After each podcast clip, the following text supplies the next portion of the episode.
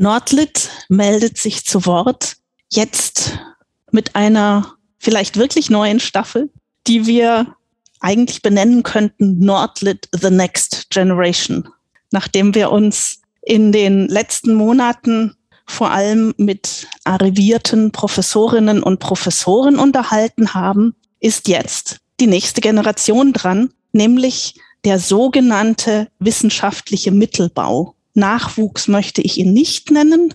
Dafür sind unsere GesprächspartnerInnen dann doch ein wenig zu alt. Es ist eine Generation, die, äh, ich habe mir das äh, gerade so angeschaut, eigentlich genau zwischen Alva und mir sitzt. Alva als halbwegs fortgeschrittener Studentin und mir als äh, recht fortgeschrittener Professorin. Fortgeschritten im Sinne von Alter, wollte ich sagen. Und nun also kommen diejenigen zu Wort, die sich teilweise noch kurz vor ihrer Promotion befinden, teilweise, wie auch heute der Fall, nach der Promotion, also sogenannte Postdocs, die sich auf den Weg machen, auf den Steinigen zur Habilitation und die uns aus ihrer ganz, ganz aktuellen Forschung berichten werden. Ich bin sehr gespannt darauf, denn für mich ist das auch, äh, natürlich sind das auch Themenfelder, die mir teilweise fremder sind als das, womit wir uns bisher beschäftigt haben. Und ähm, heute bin ich sehr gespannt auf Patrick Lederose, der uns aus München zugeschaltet ist. Vor einigen Monaten wäre er uns noch aus äh, Erlangen zugeschaltet gewesen. Er hat aber gerade die Stelle gewechselt und ist jetzt als wissenschaftlicher Mitarbeiter an der Universität München am Lehrstuhl von Joachim Schiedermeier beschäftigt, mit dem wir uns hier ja auch schon unterhalten hatten. Vorher, Patrick, hast du für Hanna Eglinger gearbeitet. Und äh, du bist aber so jemand, der irgendwie dauernd äh, anscheinend zwischen München und Erlangen hin und her hüpft. Meine Eingangsfrage an dich, verbunden mit einem herzlichen Willkommen und einem herzlichen Dank dafür, dass du hier den Aufschlag machst äh, für die neue Generation. Äh, was hat dich denn in die Skandinavistik geführt und was hält dich dort bis heute? Ja, vielen Dank für die nette Begrüßung und ich freue mich auch sehr, an diesem Podcast teilnehmen zu können, auch wenn es ein bisschen komisch ist, den das letzte Jahr quasi aus Rezipientensicht verfolgt zu haben und jetzt auf der anderen Seite zu sitzen. Aber zu deiner Frage, ja, du hast schon gesagt, ich wechsle immer zwischen München und Erlangen hin und her, zumindest in den letzten Jahren sieht das so aus. Ähm, letztlich ist das alles ein großer Zufall, kann man sagen. Auch mein Weg zur Skandinavistik ist ähm, mehr über Neben- und Seitenstraßen gewesen als wirklich straight in eine Richtung. Und zwar habe ich eigentlich ähm, oder ich habe begonnen damit Dramaturgie zu studieren in München an der Theaterakademie dort und an der LMU. Der Vorteil war, dass als ich da angefangen habe zu studieren, man die Nebenfächer in diesem Fach noch als Magisternebenfächer studieren konnte. Und das hat dazu geführt, dass ich eben in Skandinavistik von Anfang an eigentlich relativ viel gemacht habe, weil ich mich dort an dem Institut einerseits sehr wohl gefühlt habe und es war immer eine sehr willkommen heißende Atmosphäre und andererseits ich auch irgendwie schnell gemerkt habe, dass mir neben so Theater irgendwie Texte sehr wichtig sind und ich mich da irgendwie gerne mit beschäftige. Das hat nicht dazu geführt, dass ich dann mein Hauptfach gewechselt habe, aber es hat dann letztlich dazu geführt, dass ich in diesem Fach promoviert habe, nach einer kleinen Zwischenpause. Nach dem Studium war ich zunächst im Goethe-Institut und habe da im Theaterbereich ähm, ein Volontariat gemacht und habe dann aber während dieser eineinhalb Jahre gemerkt, dass mir irgendwie so inhaltliche Auseinandersetzung auf so einem etwas höheren intellektuellen Niveau irgendwie fehlt und habe dann beschlossen, dass ich nochmal promovieren muss oder sollte. Und warum ich das dann in Skandinavistik gemacht habe, ist tatsächlich auch mehr oder weniger ja Zufall gewesen, da es da ja auch irgendwie darum geht, bei wem man promoviert, ähm, um persönliche Sympathien und natürlich das Interesse für bestimmte Gebiete. Und ich habe dann eben beschlossen, in skandinavischer Gegenwartsdramatik zu promovieren. Und dass ich dann in Erlangen gelandet bin, ist ähm, dem Zufall geschuldet oder dem Glück geschuldet, dass Hanna Eklinger damals eben den Ruf nach Erlangen bekommen hat und eine kleine Stelle frei geworden ist, auf der ich dann promovieren konnte, auch wenn mein eigentliches Promotionsprojekt ähm, noch bei Annegret Heidmann stattgefunden hat, die ja quasi vor Joachim Schiedermeier in München gewesen ist. Und ähm, dass ich dann nach München zurückgekommen bin, ist auch wieder ähm, zur richtigen Zeit am richtigen Ort zu sein, kann man sagen. Dass eben nach der Promotion dort gerade ein Professurwechsel stattgefunden hat und dort dann wieder eine Stelle frei geworden ist und ich dann so da gelandet bin, wo ich jetzt sitze. Ja, der Weg über Zufälle, Umwege und Zwischenwege scheint gar nicht so unüblich zu sein in der Skandinavistik, äh, was uns natürlich aber auch immer sehr interessante Menschen in dem Fach beschert, die aus äh, ja allen möglichen anderen Ecken kommen oder dort hineingeschnuppert haben.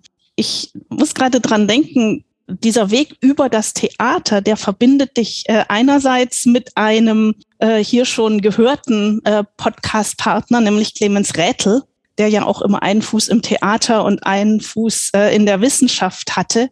Und äh, er verbindet dich mit äh, Alva Reifenstein, die hier dabei sitzt. Äh, Alva, ich wollte dich äh, spontan fragen, hast du äh, einen Kommentar zu diesem Weg ähm, über das Theater in die Skandinavistik äh, und vielleicht zurück, wer weiß?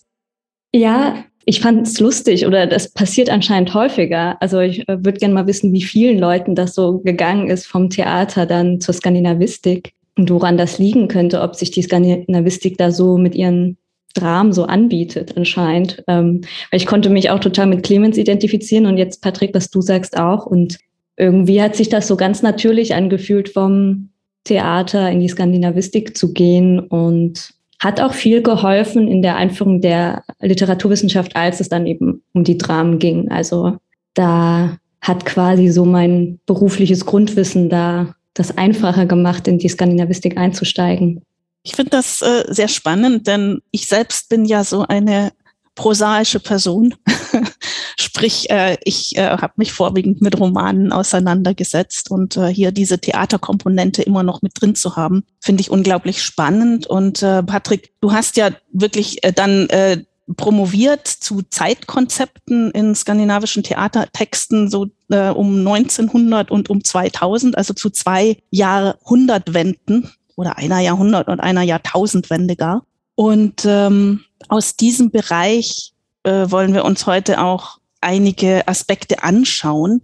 Ich wollte aber vorher und bevor wir dahin einsteigen, ganz kurz noch auf dein neues Projekt eingehen. Denn du musst dich natürlich, äh, wie alle anderen auch, die es in der Wissenschaft zu etwas bringen wollen, du darfst dich nicht auf ein Gebiet beschränken, sondern musst das Ganze ausweiten, andere Forschungsfelder erschließen. Und äh, ich denke, du bist da gut dabei gerade. Möchtest du vielleicht einige Worte noch kurz sagen zu deinem neuen Forschungsprojekt zur Poetik der Masse, wie du es nennst? Ja, das ist ein sehr vorläufiger Titel, kann man sagen. Also ich bin gerade, ähm, wie du ja auch schon gesagt hast, also im Oktober ähm, nach München gekommen. Das heißt, es ist alles noch sehr ähm, unbestimmt. Auf jeden Fall ist, was man sagen kann, ist, dass die Masse oder die Menschenmenge irgendwie ein Thema ist, was, glaube ich, so in Skandinavien zumindest zu, man kann grob sagen, bürgerlichen Zeitalter und dann vor allen Dingen so später im 19. Jahrhundert relevant wird und die Masse so als Subjekt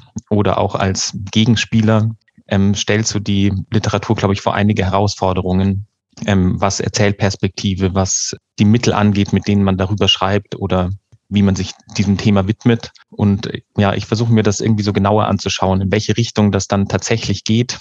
Ist noch so ein bisschen offen. Aber so die ersten Assoziationen, die einem immer dazu einfallen, sind irgendwie so Richtung Großstadt, ähm, Richtung skandinavischer Arbeiterliteratur und dann natürlich in so der eigentlich perversen Ausformung, so Faschismus und Massen. Wie das dann genau aussieht, das wird man noch sehen in Zukunft. Wer weiß, vielleicht äh, gibt das eine neue Podcast-Folge in der Zukunft. Aber heute wollen wir uns tatsächlich auf diesen merkwürdigen und sehr interessanten skandinavischen Dramatikboom konzentrieren, der einerseits ähm, historisch, äh, wie du schreibst in deiner Dissertation, so kurz vor 1900 äh, geschah, aber eben auch auf die 2000er Jahre hin. Und ähm, ja, wir wollen heute vor allem diesen zweiten Dramatikboom, also nicht über Ibsen und Strindberg erneut sprechen, sondern den zweiten Dramatikboom, der von den skandinavischen Ländern ausgehend ähm, Europa überrollt, kann man schon sagen. Und ähm, vielleicht einfach als Einführung, Kannst du uns ein wenig hinführen zu dieser Epoche des skandinavischen Dramas in den 1990er Jahren. Was passiert da? Warum passiert das? Falls du das weißt. Warum Fragen sind manchmal etwas schwierig zu beantworten, aber vielleicht hast du Thesen dazu. Wie kann man das charakterisieren? Und dann wollen wir in unsere beiden Texte einsteigen für heute. Ja, was man vielleicht sagen muss oder wo vielleicht gleich die erste Enttäuschung folgt, ist, dass ich glaube, dass wir heute trotzdem den Namen Ibsen das ein oder andere Mal erwähnen werden, auch wenn wir über Stücke reden, die ähm, ja ziemlich genau an der Jahrtausendwende entstanden sind. Und das liegt natürlich daran, dass diese Figur sowohl auf der Bühne als auch als Orientierungsgröße mit ihren Dramen und Texten bis heute glaube ich, sehr, sehr wesentlich für dieses gesamte skandinavische und natürlich für besonders fürs norwegische Theatersystem ist. Und diese Figur war teilweise noch viel, viel größer im Laufe des 20. Jahrhunderts. Die Rezeptionsgeschichte von Ibsen im 20. Jahrhundert ist noch eine ganz eigene Sache. Auf jeden Fall führt natürlich sowas dazu, dass ähm, gerade im Ausland das skandinavische Theatersystem stark auf diese großen Namen Ibsen und auch Strindberg reduziert wurde. Und das hat man in Skandinavien natürlich auch gemerkt. Und in den 90er Jahren ist gesamteuropäisch eigentlich eine ganz gute Zeit für Gegenwartsdramatik. Da lösen sich so die experimentellen Formen so aus den 80ern ab, wo es vor allen Dingen so um Performancekunst ging und es entsteht so eine neue Gegenbewegung, die wirklich auf Texte setzt. Zum, also Im europäischen Kontext sind das zum Beispiel Sarah Kane, die man da im, dann gegen Ende der 90er Jahre gut kennt, ähm, oder Elfriede Jelinek auch in Deutschland, Heiner Müller, Boto Strauß und, und solche Sachen. Also es ist in Europa an sich, glaube ich, gerade eine ganz gute Zeit. Und in Skandinavien will man da einerseits, glaube ich, ein Gegengewicht irgendwie zu dem ewigen Ibsen setzen und andererseits ähm, junge, neue, spannende AutorInnen fördern und kommt dann dazu der Frage, wie man sowas macht. Und ich glaube, ein exemplarisch sehr schönes Projekt zeigt, welche Gedanken man sich da gemacht hat, und zwar das sogenannte Bergen-Projekt. Das ist ein Projekt, das zwischen 1986 und 1996, wie der Name schon sagt, in Bergen stattgefunden hat, an der, ja, am Nationaltheater da.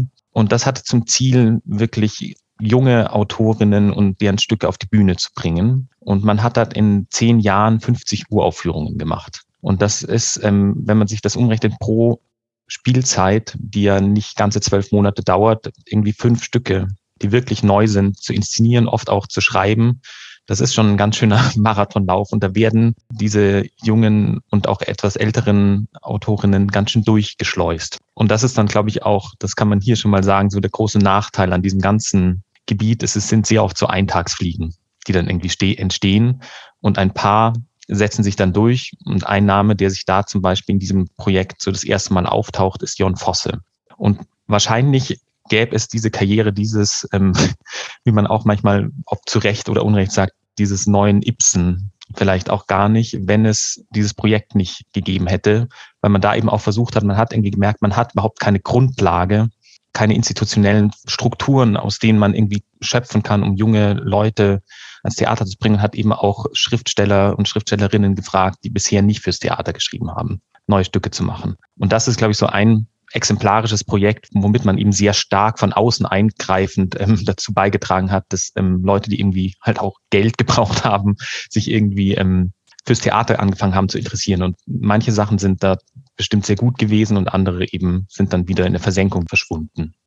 Ja, ich finde es gerade sehr interessant, äh, wie hier Institution, sowas wie Marketing auch, also das ist ja fast so ein Nation Branding, also wir müssen was für unser Theater tun, für unser Nationaltheater tun. Ja, und Theaterproduktion hier Hand in Hand gehen. Und ich muss oft denken, also man, du sagtest gerade, das wäre vielleicht so ein kleiner Nachteil, dass dann viele Eintagsfliegen entstehen und wieder gehen. Gleichzeitig äh, glaube ich, dass genau so natürlich äh, Institutionen funktionieren es kann nicht nur Highlights geben. Das ist in der Wissenschaft genauso. Äh, es kann nicht jeder exzellent sein und dennoch, also braucht die Wissenschaft wie das Theater dieses äh, gute und solide Mittelfeld, was äh, vielleicht nicht jetzt bis in alle Ewigkeit äh, so spannend bleibt, aber nur aus diesem Feld können sich dann Einzelne vielleicht hervorheben. Und woran das dann im Einzelnen liegt, äh, weiß man ja auch noch nicht. Also so funktionieren auch Kanonisierungsprozesse und diesen, dieses große Feld der ja, Unterhaltungsliteratur, das braucht es einfach. Und ich bin immer so ein bisschen äh, zögerlich, äh, ob ich das so abwerten soll. Und äh, ich fand, du hast das sehr schön dargestellt, dass eben auch so jemand wie Jun Fosse, der dann international Erfolge feiert, wahrscheinlich oder möglicherweise nicht möglich gewesen wäre, wenn es nicht äh, diese breite Förderung gegeben hätte. Also wo man einfach, jetzt um dein Stichwort von vorhin zu, äh, aufzugreifen, in die Masse investiert. Das ist eine andere Masse als äh, worüber du schreibst. Aber ich wollte das nur einwerfen, dass, äh, weil, weil ich das so ein grundsätzliches Problem finde. Also wenn man immer nur auf äh, die oberste Ebene schaut, dann äh, verliert man was Wichtiges aus dem Auge, also was eben auch Förderung verdient. Ja, das stimmt. Und das ist auch auf jeden Fall also auch eine Vielfalt, die dann irgendwie entsteht und die natürlich auch wieder dazu beiträgt, dass auch wieder andere Leute anfangen, ähm, dann eben auch in diesem Gebiet zu arbeiten. Also es ist ja irgendwie so ein sich selbst verstärkender ähm, Prozess. Ja, das sind so schöne Ermutigungsstrukturen, habe ich das Gefühl. Ja, genau diese ganze institutionelle Förderung bleibt natürlich trotzdem relativ zentriert auf diesen einen Ort Bergen in diesem Moment. Und dann ist natürlich die Frage, wie das dann ähm, sich ausweitet. Und da ist, glaube ich, dann auch einfach viel Glück und Zeitgeist irgendwie dabei und dass die richtigen Leute sich für die richtigen Leute interessieren, kennenlernen. Norwegen ist da, glaube ich, immer schon ganz gut, so nach außen das, was man so hat, zu transportieren. Und eine Figur, die man da, glaube ich, nennen sollte in diesem ganzen Zusammenhang, ist auch Thomas Ostermeier, ähm, der eben an der Schaubühne ja auch mit Ibsen-Inszenierungen, aber dann eben später auch mit Gegenwartsdramatik aus Skandinavien, nämlich Fosse und Noreen dann begonnen hat, das wirklich also ja in die erste Liga der deutschen Theaterlandschaft und damit auch irgendwie auch der europäischen zu heben. Und das ist, glaube ich, so diese Wechselwirkung zwischen In- und Ausland ist da, glaube ich, sehr, sehr wichtig. Also ich kann mir gut vorstellen, dass wenn Thomas Ostermeier Jon Fosse nicht inszeniert hätte, dass er vielleicht nicht so erfolgreich gewesen wäre und auch nicht so lange vielleicht fürs Theater geschrieben hätte. Wir befinden uns ja gerade hier auch in so einem äh, Spannungsfeld aus, also quasi einem norwegisch-nationalen oder Nation-Branding-Projekt äh, auf der einen Seite. Dann hast du den Namen Lars Norén gerade erwähnt, äh, ein schwedischer Dramatiker, so etwa derselben Zeit. Inwieweit ist diese Strömung, die da in den 90ern entsteht, denn national Inwieweit ist sie skandinavisch? Inwieweit ist sie einfach international? Also du hast gerade diese drei Ebenen ja aufgemacht. Und vielleicht können wir da gerade noch mal ein bisschen gucken oder sortieren, also wie wir das einzuschätzen haben. Äh, vielleicht noch als, äh, als Ergänzung, was ich ganz spannend fand, Noreen hat ja selbst auch in Berlin inszeniert, also eigene Stücke. Ja, genau, das kommt auch noch dazu, dass er eben ja also wirklich auch Regisseur ähm, war und eben seine eigenen Stücke auch gemacht hat, auch manchmal mit ja immer sehr auch so Richtung skandalmäßig, also sich damit auch irgendwie abgesetzt hat von ähm, dem lyrischen Fosse, sage ich mal. Aber das ist ein anderes Thema. Aber zurück zu deiner, deiner Frage, was diesen Gesamtkontext angeht. Also das ist, glaube ich, die 90er Jahre an sich, so eine gesamteuropäisch, ähm, glaube ich, eine ganz gute Zeit für Dramatik sind ist, glaube ich, wenn man auf alle Länder in zumindest West-, Nordeuropa schaut, ähm, der Fall. In Skandinavien scheint es so, wenn man auf diese Szene guckt, so zumindest von außen, dass man eben so ein paar Namen hat in Norwegen und Schweden, die alle überragen, nämlich Voss und Noreen, was natürlich auch einerseits ein Vorteil ist, weil die eben ja auch irgendwie nach außen transportieren. Andererseits halt auch ein Nachteil, weil diese riesen Lichter alles andere überstrahlen. Das ist um 1900 ja auch schon ähnlich. In Dänemark ist das ein bisschen anders, weil es da diese eine Person, glaube ich, so nicht gibt. Andererseits ist auch da, auch da wieder durch so nicht zuletzt institutionelle Förderungen, durch so Schreibschulen, die man macht, durch Stipendien, durch ja, Preise, die irgendwie ausgeschrieben werden und natürlich dann die Leute, die im Theater sitzen und einen bestimmten Vorgeschmack oder Neigung zur Gegenwartsdramatik haben, in Kombination damit, dass man, glaube ich, wirklich Glück hatte, dass man da so eine sehr produktive, sehr qualitativ gute ähm, und oft sehr individualistisch, also sehr unterschiedliche Generation an ganz jungen Leuten auf einmal hatte, die fürs Theater geschrieben haben. Ähm, und da kann man ein paar Namen, zwei ältere, Astrid Solbach und Peter Asmussen, sind vielleicht welche, die man ähm, auch davor schon auf dem Schirm hatte, aber es kommen auch noch ganz andere dazu, wie eben zum Beispiel Morten Witzki oder Klaus Nielsen, Line Knudson, über die wir später noch reden. Und die haben alle eine sehr eigene Stimme Und ähm, es muss, glaube ich, wirklich also ein sehr produktives Milieu da gewesen sein. Man hat dann auch schnell angefangen, dass diese Zeit so in Dänemark zu glorifizieren und benutzt dann schnell die Begriffe, die man immer im skandinavischen Kontext benutzt. Man spricht zum Beispiel vom dramatischen Durchbruch in den 90er Jahren in Anlehnung an den modernen Durchbruch. Ähm, man spricht vom neuen Gold, also goldenen Zeitalter im Anklang an die Gülalterin in der Romantik, um irgendwie ja zu zeigen, was für eine außergewöhnliche Generation man da zusammen hat. Ist das so? Also können wir sagen, dass hier wirklich in den skandinavischen Ländern etwas Neues oder viel Neues entsteht? Also wirklich diese offene Frage, bringst du das fertig zu sagen, ob es entscheidende Unterschiede gibt in dieser neuen Dramaproduktion im Vergleich zu früheren Zeiten, früheren Epochen, früher im 20. Jahrhundert oder auch im 19.? Gute Frage. Was man, glaube ich, sagen kann, ist, dass diese, ich nenne es jetzt einfach mal Epoche, dass da die Stellung des Textes auf jeden Fall eine besondere ist. Das ist um 1900 ja auch schon so, dass man bei Ibsen und Strindberg irgendwie diese Autorenstellung sehr, sehr hoch hängt. Das macht man eben in den 90er Jahren auch. Also man, die haben eine sehr eigenständige Qualität, die Texte, auch wenn sie dann oft, wenn sie aufgeführt wurden und oft nur einmal aufgeführt wurden, ähm, in einer völlig anderen Form natürlich dann auf die Bühne kommen, als sie tatsächlich gedruckt sind. Also man hat da schon auch irgendwie so eine Schwierigkeit überhaupt, mit was man dann letztlich arbeitet. Und es wird, glaube ich, ganz gut deutlich, wenn man sozusagen die Entwicklung weiterverfolgt,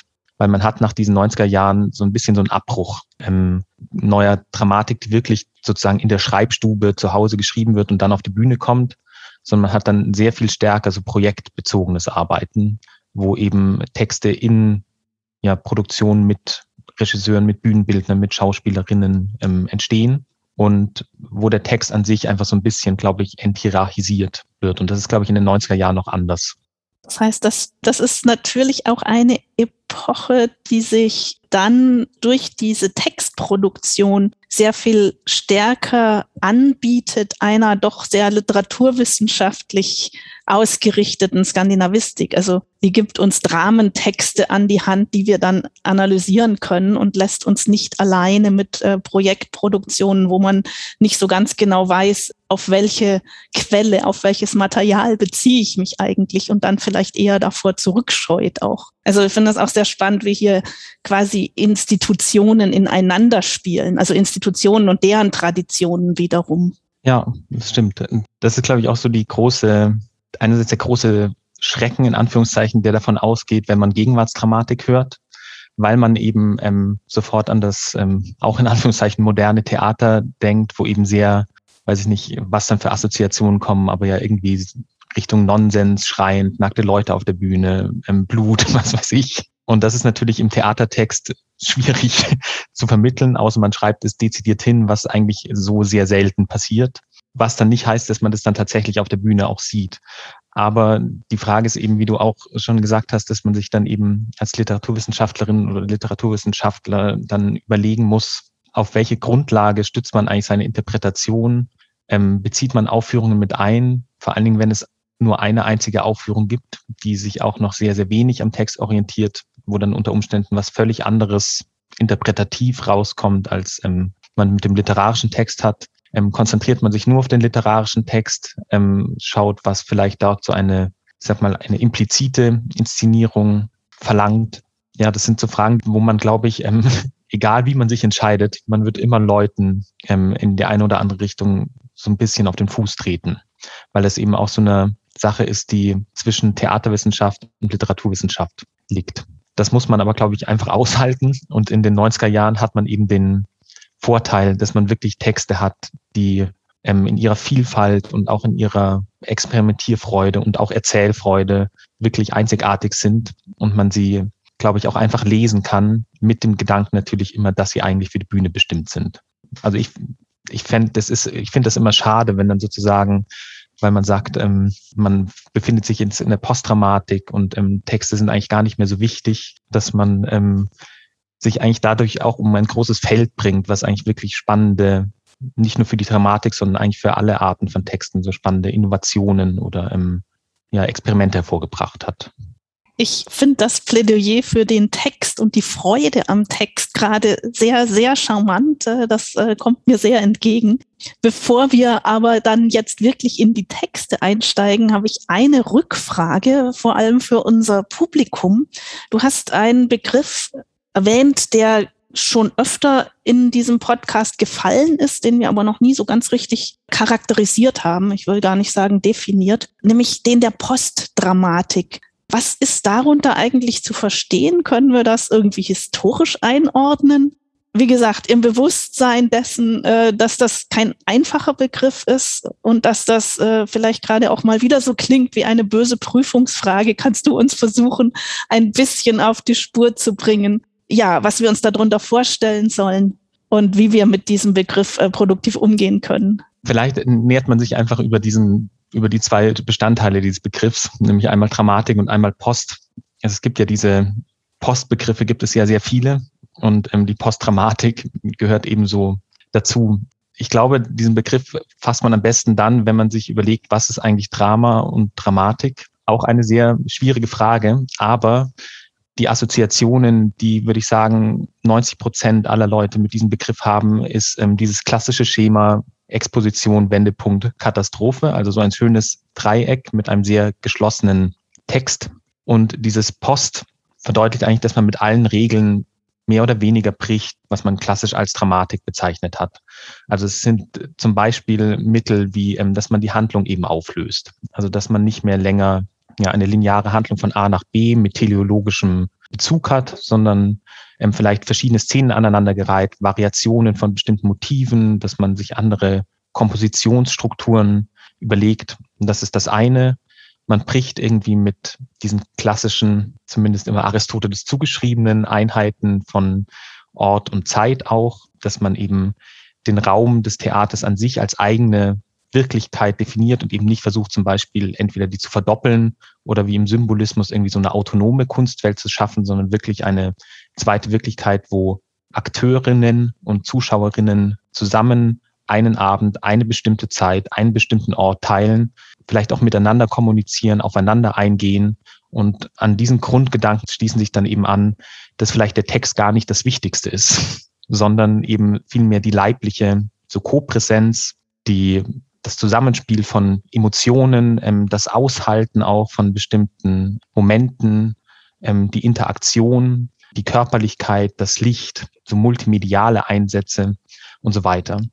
Ich weiß nicht genau, wann dieser Begriff das erste Mal ähm, erwähnt wurde, aber es gibt immer ein Buch, auf das man da, glaube ich, immer verweist, nämlich von Hans Thies Lehmann, das posttraumatische Theater, das auch ungefähr zu der Zeit entstanden ist, in der wir uns heute, also jetzt gerade in diesem Podcast, um die es sich dreht. Und dieses Buch, was eigentlich ein Essay ist, ähm, hat, glaube ich, angefangen als ähm, eigentlich als deskriptives Werk, dass man ähm, geschaut hat oder dass er geschaut hat, was sich außenrum so ähm, abspielt. Und das hat dann eben so verschiedene Stilmittel des gegenwärtigen Regietheaters gezeigt. Also Inszenierungen, die zum Beispiel mit so Strategien der zeitlich gesehen der Duration oder extremen Wiederholung zum Beispiel arbeiten und eben nicht dem klassischen Handlungstheater entsprechen, was wir kennen. Und ich glaube aber auch, als dieses Buch dann erschienen ist und dann auch so in diese theaterwissenschaftlichen, literaturwissenschaftlichen, kulturwissenschaftlichen Diskurse so eingesickert ist, dass dann aus diesem deskriptiven Buch durchaus auch ein normativer Charakter entsprungen ist. Also dass man heute eben wirklich diese Postdramatik als das sieht, was Hans Thies Lehmann damals sozusagen festgeschrieben hat. Man lernt das natürlich dann auch, wenn man irgendwie ausgebildet wird im Theater und vielleicht sich auch daran dann irgendwie ähm, orientiert. Das so als ganz grobe Einordnung dieses Begriffs vielleicht. Ja, vielen Dank. Äh, ich äh, finde es gerade sehr spannend, wie auch hier wieder Wissenschaft, in dem Fall Theaterwissenschaft und äh, Theaterpraxis ineinander spielen. Also so wie das ja oft auch Literaturwissenschaft und literarisches Schreiben tun. Also man weiß gar nicht, also äh, wo ist Henne und wo ist Ei, äh, sondern die befördern sich gegenseitig, sind äh, ständig miteinander in Gespräch und äh, entwickeln auf diese Weise neue Normen beziehungsweise brechen mit denen dann wieder. Und ähm, ich finde das äh, sehr spannend, also wie du das schilderst. Und ich glaube, du kannst das so schildern, weil du quasi beide Systeme auch aus der Innenperspektive kennst. und so ein bisschen weißt, stelle ich mir jetzt zumindest vor, wie die aufeinander reagieren. Ja, also das ist zumindest so mein Eindruck. Ob der, ob der jetzt, ähm, ob das alle so unterschreiben würden, ist eine andere Sache. Aber ich glaube auch, es gibt ja auch in diesen letzten Jahren, auch in Skandinavien, so Versuche, so Wissenschaft und ähm, Praxis im Theater näher zu verbinden. Ähm, gerade dann in so Bereichen wie so Dokumentartheater ähm, oder wo so Rechercheprozesse mit einfließen, dass man eben da auch stark die Wissenschaft mit einbezieht. Aber das ist ja nochmal ein anderes Feld. Aber so, ich glaube auch, dass da zumindest in einigen Bereichen so eine engere Verschränkung auch ja gerade jetzt, aber auch schon damals irgendwie existiert.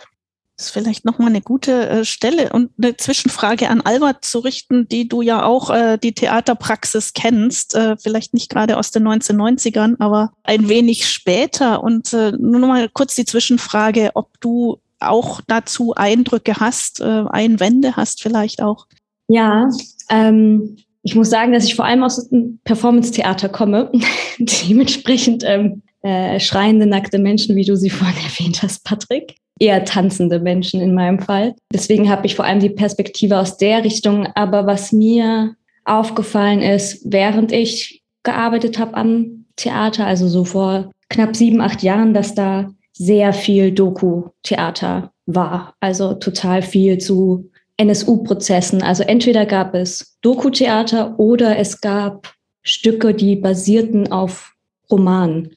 Und das sehe ich auch heute so vor allem. Also ich sehe wenig wirklich Texte, die Theatertexte sind, sondern es sind sehr viele, oder zumindest das, was dann viel besprochen wird und nach außen zu sehen ist, sind sehr viele Romane oder Doku-Theater. So das ist mein Eindruck heute.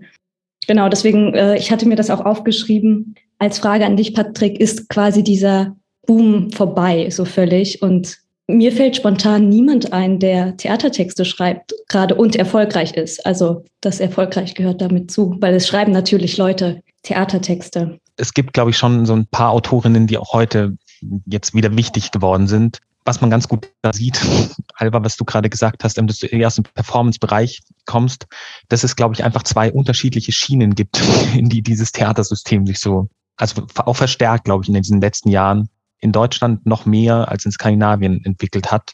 Nämlich, ja, auf der einen Seite so ein eben Richtung Performance gehendes Theater und auf der anderen Seite ein vielleicht eher traditionell auch am Text orientiertes Theater.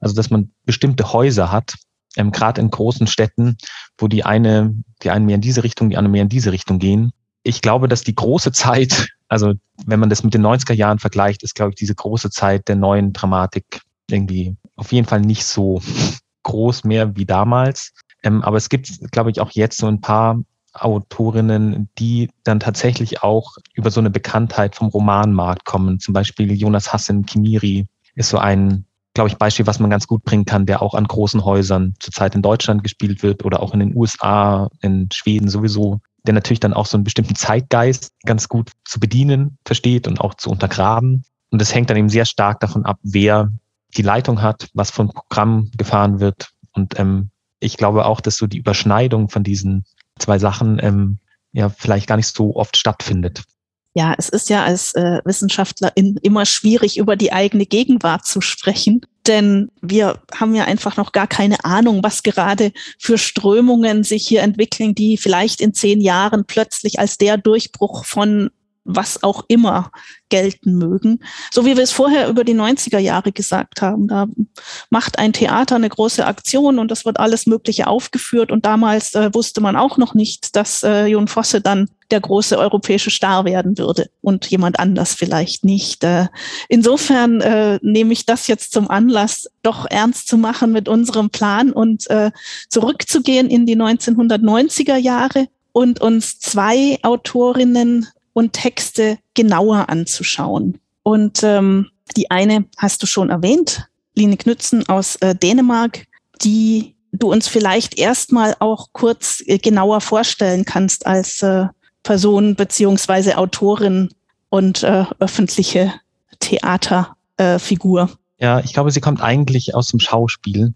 Also sie war eigentlich Schauspielerin ähm, und hat dann aber eben auch angefangen zu schreiben und auch nicht nur Theaterstücke, und was ich an ihr sehr gut finde, ist, ähm, dass sie eine sehr eigene Art hat zu schreiben, nämlich ähm, einen sehr skurrilen oft übertriebenen Stil, der irgendwie fast, man kann fast grotesk manchmal sagen, ist und ähm, sie andererseits aber eben auch eine Autorin ist, die wirklich ja selber Texte schreibt, die dann eben aufgeführt werden von verschiedenen Theatern. Sie ist eine der wenigen, wo die, die Stücke auch nachgespielt wurden, zumindest. Ähm, und gerade das Stück, was ich mitgebracht hat, dieses Snart Komatin oder auf Deutsch bald kommt die Zeit, ist ihr großer Durchbruch gewesen, kann man sagen. Und es ist eigentlich ähm, später auch verfilmt worden und eben so vor allen Dingen in der ersten Hälfte der 2000er, dann, also es ist 1998 erschienen, relativ oft gespielt wurden, was natürlich auch mit der Form als Komödie wahrscheinlich zusammenhängt. Kannst du uns das Stück äh, kurz charakterisieren äh, für diejenigen, die das nicht gelesen haben und auch noch auf keiner Bühne gesehen haben? Ich hoffe, es gelingt dir. Es ist ähm, nicht so ganz einfach zusammenzufassen, aber es, äh, ich kann nur sagen, es wird in der zweiten Hälfte des Podcasts noch viel schlimmer mit dem Stück von Cecilie Löweit. Also insofern nur Mut. Immerhin hast du darüber geschrieben und kannst unseren Hörerinnen und Hörern vielleicht ein wenig auf die Sprünge helfen. Ja, vielleicht, vielleicht war die Auswahl der Texte doch nicht so gut. Zumindest für mich, weil es ist tatsächlich, wie du gerade auch schon gesagt hast, nicht leicht, beide aus unterschiedlichen Gründen ähm, zusammenzufassen. Ähm, und ich gehe einfach mal davon aus, dass ein sehr, sehr großer Teil dieser Hörerinnen und Hörer diese Texte nicht kennt, beziehungsweise gesehen hat, kann man wahrscheinlich sogar sagen, ähm, den Löwe-Text hat wahrscheinlich niemand gesehen, weil er lief ähm, ein einziges Mal in Norwegen und ich glaube einmal noch in Frankreich und dann gar nicht mehr. Bei Knützen müsste man wahrscheinlich im skandinavischen Raum unterwegs gewesen sein und auch eher Richtung Provinzbühnen als in Kopenhagen. Ja, dieser Text von Line Knutsson um kurz einzuordnen, wie außergewöhnlich das auch ist, dass der überhaupt in dieser Zeit so präsent war und so oft nachgespielt wurde, kann man vielleicht kurz erwähnen, dass es eine Umfrage einer dänischen Tageszeitung gab, wo ähm, ein berühmter Theaterkritiker und Theaterwissenschaftler, Bent Holm, gefragt wurde, ähm, was sind seine zehn Stücke, die er, wenn er die gesamte europäische Theatergeschichte betrachtet, ähm, auf jeden Fall als die besten empfehlen würde.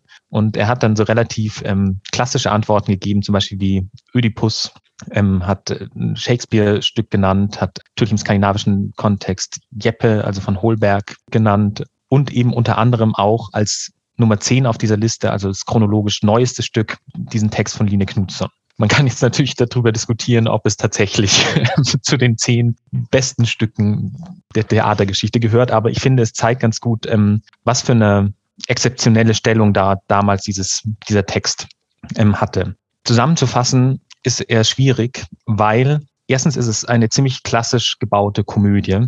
Und Komödien leben eben davon, dass es sehr viel Verwinklungen, sehr viel Intrigen, sehr viel Täuschungen, ähm, sehr viel Szenen gibt, wo einer aus der Tür rauskommt und auf der anderen Tür geht jemand rein und sich versteckt und ähm, Verwirrung des Publikum immer mehr weiß als die Leute auf der Bühne. Und wenn man anfängt, das zusammenzufassen, dann kommt man sehr schnell in eine unendliche Erzählung, wo es immer nur heißt, und dann ist das passiert und dann das. Ach ja, und dann stand der noch dahin und man kommt eben eigentlich auf keinen grünen Nenner.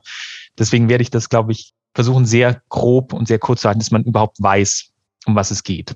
Also ich habe schon gesagt, klassische Komödie. Das heißt auch, ähm, es geht um Paarbeziehungen. Also man hat zwei Paare, die im Zentrum dieses Textes stehen. Nämlich das eine Paar heißt Rebecca und Hilbert und das zweite Paar heißt Ingrid und John.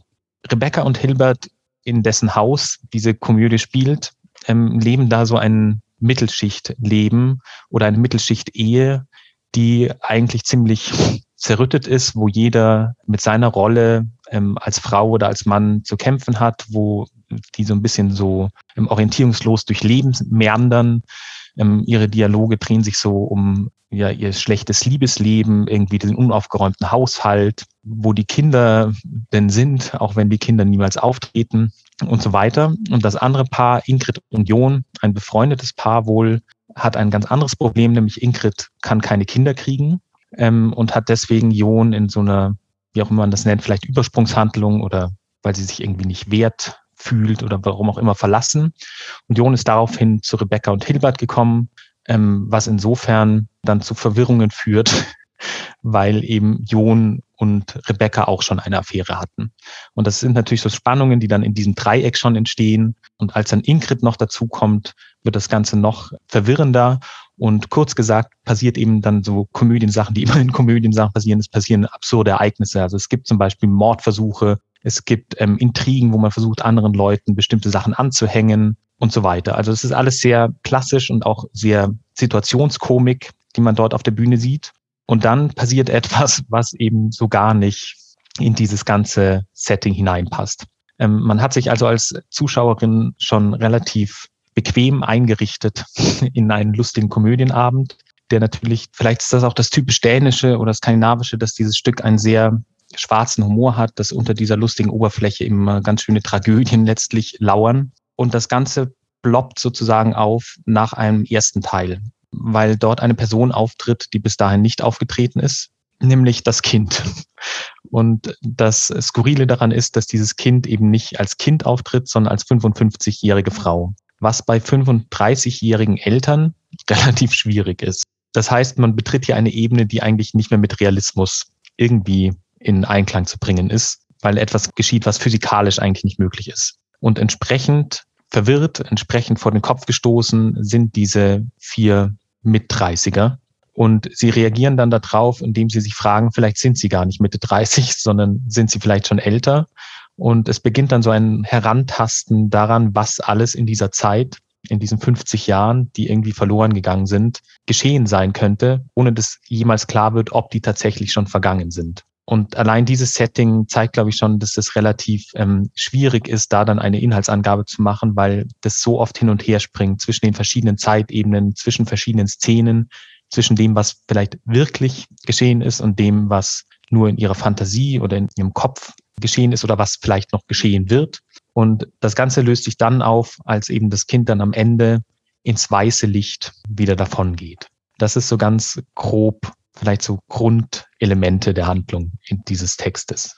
Ja, vielen Dank. Du hast ja äh, also was, was nahe liegt bei so einem Text, äh, ist ja tatsächlich, so wie du das natürlich für deine Dissertation vermutlich auch ausgesucht hast, die Frage nach Zeit und hier dramatischer Zeit zu stellen. Und äh, auch in dem Aufsatz, den du uns beigelegt hast, äh, der sich äh, sehr lohnt äh, zu lesen, denn er greift äh, dieses Thema des Irrtums wieder auf, äh, was Hanna Eglinger ja sehr interessiert. Und der Band ist auch von Hanna Eglinger herausgegeben, deiner ehemaligen Chefin, dass äh, du auch hier auf Zeitirrtümer quasi rekurrierst vielleicht hast du Lust, ein wenig mehr über diese Zeitebenen zu sagen und äh, wir können dann in einem zweiten Schritt nochmal auch auf diese Komödienform befragen und was es mit der auf sich hat. Ja, dass es in diesem Theaterstück irgendwie um Zeit geht, ist, glaube ich, jetzt auch schon in meiner etwas oberflächlichen Inhaltszusammenfassung deutlich geworden. Die Figuren selber reflektieren, wie gesagt, auch die ganze Zeit darüber, dass sie in einer erstens bestimmten Zeit leben, die eben bestimmte Anforderungen stellt. Und zweitens, dass sie sich eigentlich nicht so ganz klar sind, in welcher Zeit sie eigentlich leben, beziehungsweise was eigentlich verlangt ist, was sie tun sollen. Also man bewegt sich hier immer auf zwei Ebenen, nämlich einerseits von einer physikalischen Ebene, wo man irgendwie nicht mehr klarkommt damit, dass Zeit verstreicht und was passiert, wenn Zeit verstreicht. Und andererseits eigentlich auf so einer ähm, ja sehr irgendwie fast ja überwältigenden Gefühl, dass man überhaupt nicht mehr Teil seiner Zeit ist, in dem man lebt. Also dass man irgendwie die Orientierung vollkommen verloren hat. Und damit schließt dieser Text ja an so typische soziologische Untersuchungen eigentlich an, ähm, wie zum Beispiel die Beschleunigungsdiskurs, den ja Hartmut Rosa vor allen Dingen prominent gemacht hat in den letzten Jahren, wo eben von sogenannten pathogenen Beschleunigungsbewegungen die Rede ist, dass ähm, wir alle so ein bisschen den Zugang zu uns, zu unserer Zeit und so weiter verloren haben und eben nicht mehr in der Lage sind, unser Leben so zu gestalten, wie wir es eigentlich wollen, sondern zunehmend von außen und von verschiedenen Optionen, die die ganze Zeit auf uns einprasseln, bestimmt werden. Ich kann vielleicht einmal kurz ein Zitat vorlesen von einer Figur, die da, glaube ich, sehr eindrücklich ist, nämlich John. Und da kann man vielleicht einleitend auch dazu sagen, dieser John, der ist zwar Mitte 30 oder dann später vielleicht auch noch älter, aber er ist so eine Figur, die oft in Knutzens Dramatik vorkommt, nämlich so eine kindliche Figur, die irgendwie bestimmte Einsichten hat, die andere Figuren nicht haben. Also die ähm, durch so einen intuitiven Zugang zur Welt und zur Umwelt und zu seiner Zeit eben, eben so Sachen äußern, die so Dinge auf den Punkt bringen, die andere noch nicht so begriffen haben. Und da gibt es zum Beispiel schon im ersten Akt, beschwert er sich darüber, ähm, dass man ja nicht genügend Zeit hat, beziehungsweise dass Zeit irgendwie komisch vergeht. Und da gibt es einen Dialog, wo ähm, Jon Rebecca fragt, und wo sind alle eure Kinder? Die sind doch wohl nicht erwachsen geworden und von hier ausgezogen. Dann antwortet Rebecca, ach Jon, so schnell vergeht die Zeit auch wieder nicht. Und Jon, heutzutage weiß man nie, die Zeit vergeht einfach und man ist sich ja nicht immer so ganz im Klaren darüber, nicht wahr? Man könnte ja mit etwas anderem total beschäftigt sein. Zum Beispiel erinnere ich mich ganz deutlich, wie ich einmal ein Erdbeerbeet jäten wollte und dafür ein Rechen aus dem Geräteschuppen holen musste. Und als ich wieder da rauskam, waren fünf Jahre vergangen. Und man muss sich fragen, was ich in dem Schuppen eigentlich gemacht habe, aber das kriegt man nie raus. Das ist ja gerade das Unheimliche daran. Genau wie mit dem See. Wo ist der geblieben? Wer hat ihn da weggemacht? Also es kommen immer wieder so Szenen vor, wo er sich versucht zu fragen, wo eigentlich diese ganze Zeit hin ist, die man ähm, vertan hat. Und es ist, glaube ich, ein Gefühl hier natürlich sehr in übertriebenem Maße dargestellt, aber das ist, glaube ich, ein Gefühl, was eben ja auch sehr typisch ist für unsere heutige Lebenswirklichkeit, dass man sich manchmal fragt, wo diese ganze Zeit hingeht und am Ende ist man eben, wie Line Knudsen uns einmal gesagt hat, vielleicht zu einer alten, verschrumpelten Rosine geworden und weiß gar nicht, wann das eigentlich ähm, passiert ist. Ja, das Gefühl kann ich tatsächlich gut nachvollziehen. Mir ging das in dem Podcast oft so, wenn ich mit Menschen gesprochen habe, die ich lange nicht mehr gesehen habe und ähm, dachte, oh Gott, wir saßen doch gerade erst äh, beisammen und haben uns überlegt, wie wir das hinbekommen mit der Habilitation oder wie auch immer. Und plötzlich sind wir am Ende unserer Laufbahn angelangt. Also das ist tatsächlich eine Zeiterfahrung, die ich teile. Ähm, meine Frage wäre, du hast das äh, gerade sehr gut äh, in Verbindung gebracht mit äh, Hartmut Rosas äh, Beschleunigungstheorien, also einer soziologischen Analyse. Würdest du sagen, es ist tatsächlich so, dass das ineinander aufgeht? Also das, was äh, Rosa analysiert, und was äh, Knützen mit diesem Text macht? Oder gibt es da auch Diskrepanzen? Oder könnte man sagen, äh, könnte man auch Knützen heranziehen? Also äh, so ein Drama, um äh, Hartmut Rosa ein bisschen aus der Fassung zu bringen? Schwierige Frage, ähm, weil eine sehr sehr weite Frage. Das ist ja auch schon so, dass dieses Stück ist ja 1999 entstanden oder 1998 und Rosas Beschleunigungstheorie ja ist glaube ich 2005, wenn ich mich nicht täusche, oder so ist dieses die große Studie zumindest rausgekommen. Also irgendwie später. Was, glaube ich, die beiden vereint oder was an sich ähm, jetzt, glaube ich, auch keine große Erkenntnis ist, ist ähm, dieses Gefühl von einer rasenden Zeit. Also dieses Beschleunigungstheorien gibt es natürlich schon vor Rosa, auch in der Soziologie, in Kulturwissenschaften, dass eben eigentlich alles immer schneller wird. Was genau dieses schneller werden dann heißt, ist natürlich eine andere Frage. Und ich glaube, das ist hier, also bei Knütson kann man zumindest sagen, dass diese Gefühl, die Zeit nicht mehr im Griff zu haben, beziehungsweise dass die Zeit vergeht, eigentlich mit einer Identitätskrise zusammenhängt. Dass man irgendwie keine Aufgaben beziehungsweise keine Ziele mehr oder nicht mehr weiß, wo man sich selbst als Frau oder Mann ähm, oder als Ehepaar oder ähm, einfach nur als Mensch verorten soll, wo man einen Platz hat, wo man ähm, Sinn findet, wo man anderen Leuten Sinn geben kann. Und dadurch, dass so eine Orientierung irgendwie fehlt, treibt man so ziellos umher und vergisst eben oder merkt gar nicht, dass Zeit vergeht. Und bei Rosa ist das natürlich sehr viel ähm, theoretischer dann ausgeführt mit irgendwelchen ähm, Optionsüberschüssen, die man nicht wahrnimmt, mit ähm, so vielen Möglichkeiten, die man hat, mit verschiedenen Identitäten, die man je nach Situation wiederum anpasst und so weiter. Also ich weiß nicht, ob man da genau diese Theorien dann irgendwie abgleichen kann, aber es gibt vielleicht so ein bisschen so Vokabular dazu, das zu analysieren oder zu benennen.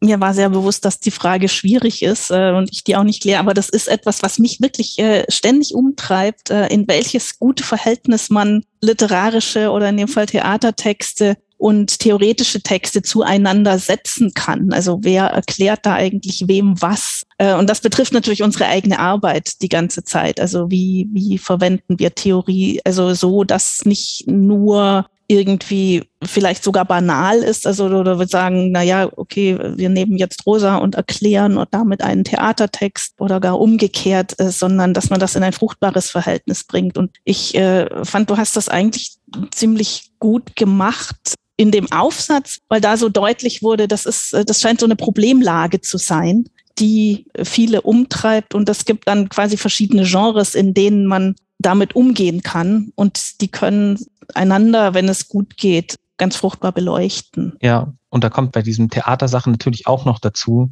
dass man da die Möglichkeit hat, Leute zu affizieren, also direkt zu beeinflussen, also wirklich die Erfahrung zu geben, dass hier gerade Zeit rast. Und das ist ja auch irgendwie was, was dieser Text durch seine ständigen Wechsel, durch seine absurden Übertreibungen, durch seine Dialoge, die wirklich Ping-Pong-mäßig hin und her gehen, manchmal ja auch irgendwie mit bewirkt, dass man tatsächlich da drin sitzt und im besten Fall, glaube ich, diese Zeit vergisst, weil man einen sehr lustigen Theaterabend hat.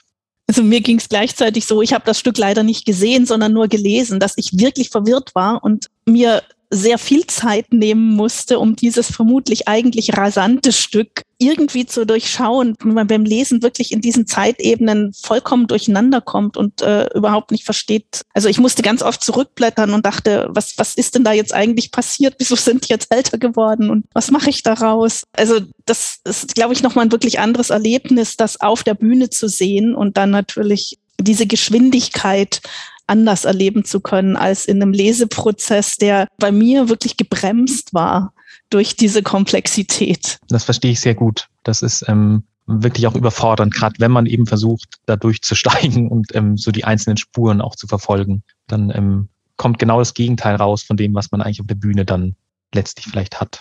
Ja, ist auch eine spannende Sache. Also äh, das Lesen eines Theatertextes, das, das sich wirklich nicht deckt mit einem Bühnenerlebnis oder nur vielleicht für Menschen, die große Erfahrung mit Theater machen haben, die sie das vielleicht schneller imaginieren als äh, eine Literaturwissenschaftlerin, die gern Romane liest. Äh, eine kurze Zwischenfrage. Alva, äh, wie ging es dir denn mit diesem Text, äh, beziehungsweise hast du Kommentare oder Fragen dazu? Ich kann mich dir da anschließen, dass es, äh, dass ich längere Zeit gebraucht habe, auch weil ich öfters wieder in den Akten vor und zurückgesprungen bin. Vor allem habe ich mich zwischendrin gefragt, diese verschiedenen Zeitebenen, ob das quasi wie Paralleluniversen auch sind, weil dann wurde ja diese eine Szene, ich denke da vor allem an den Mordversuch mit dem Auto, dass da alle drei Versionen können nicht echt sein. Also entweder ist das jetzt, sind das verschiedene Erinnerungen oder Imaginationen oder eben doch Paralleluniversen. Das fand ich sehr spannend und habe dann eben gleichzeitig auch überlegt, wie kann man das auf die Bühne bringen, wie, wie sehe das aus. Also da ist auch ganz viel Vorstellung bei mir dann ähm, aufgekommen. Aber vor allem fand ich auch spannend, ähm, wie Körper beschrieben wurden und mich gefragt habe, wie, wie wird das denn gezeigt? Also einmal die Frage nach dem Alter, da muss ja auch optisch dann einen Hinweis geben während der Inszenierung aber auch, das sagt Ingrid, glaube ich, genau, Ingrid sei keine Frau mehr, weil sie unfruchtbar ist. Und äh, es wird auch gefragt, was sind wir denn, wenn wir keine Frau und kein Mann sind? Das fand ich auch ähm, absurd, dass das so im Zentrum stand. Und dann, wenn man aber später weiß, dass die ja auch schon älter sind, gibt das dann auch quasi irgendwie Sinn, über Unfruchtbarkeit nachzudenken, wenn sie ja schon über 50 sind. Aber dass das so die die Definition der Frau ausmacht und warum das so im Zentrum dieses Stückes steht, weil es geht ja eigentlich um Zeit und nicht um die Definition von Mann und Frau.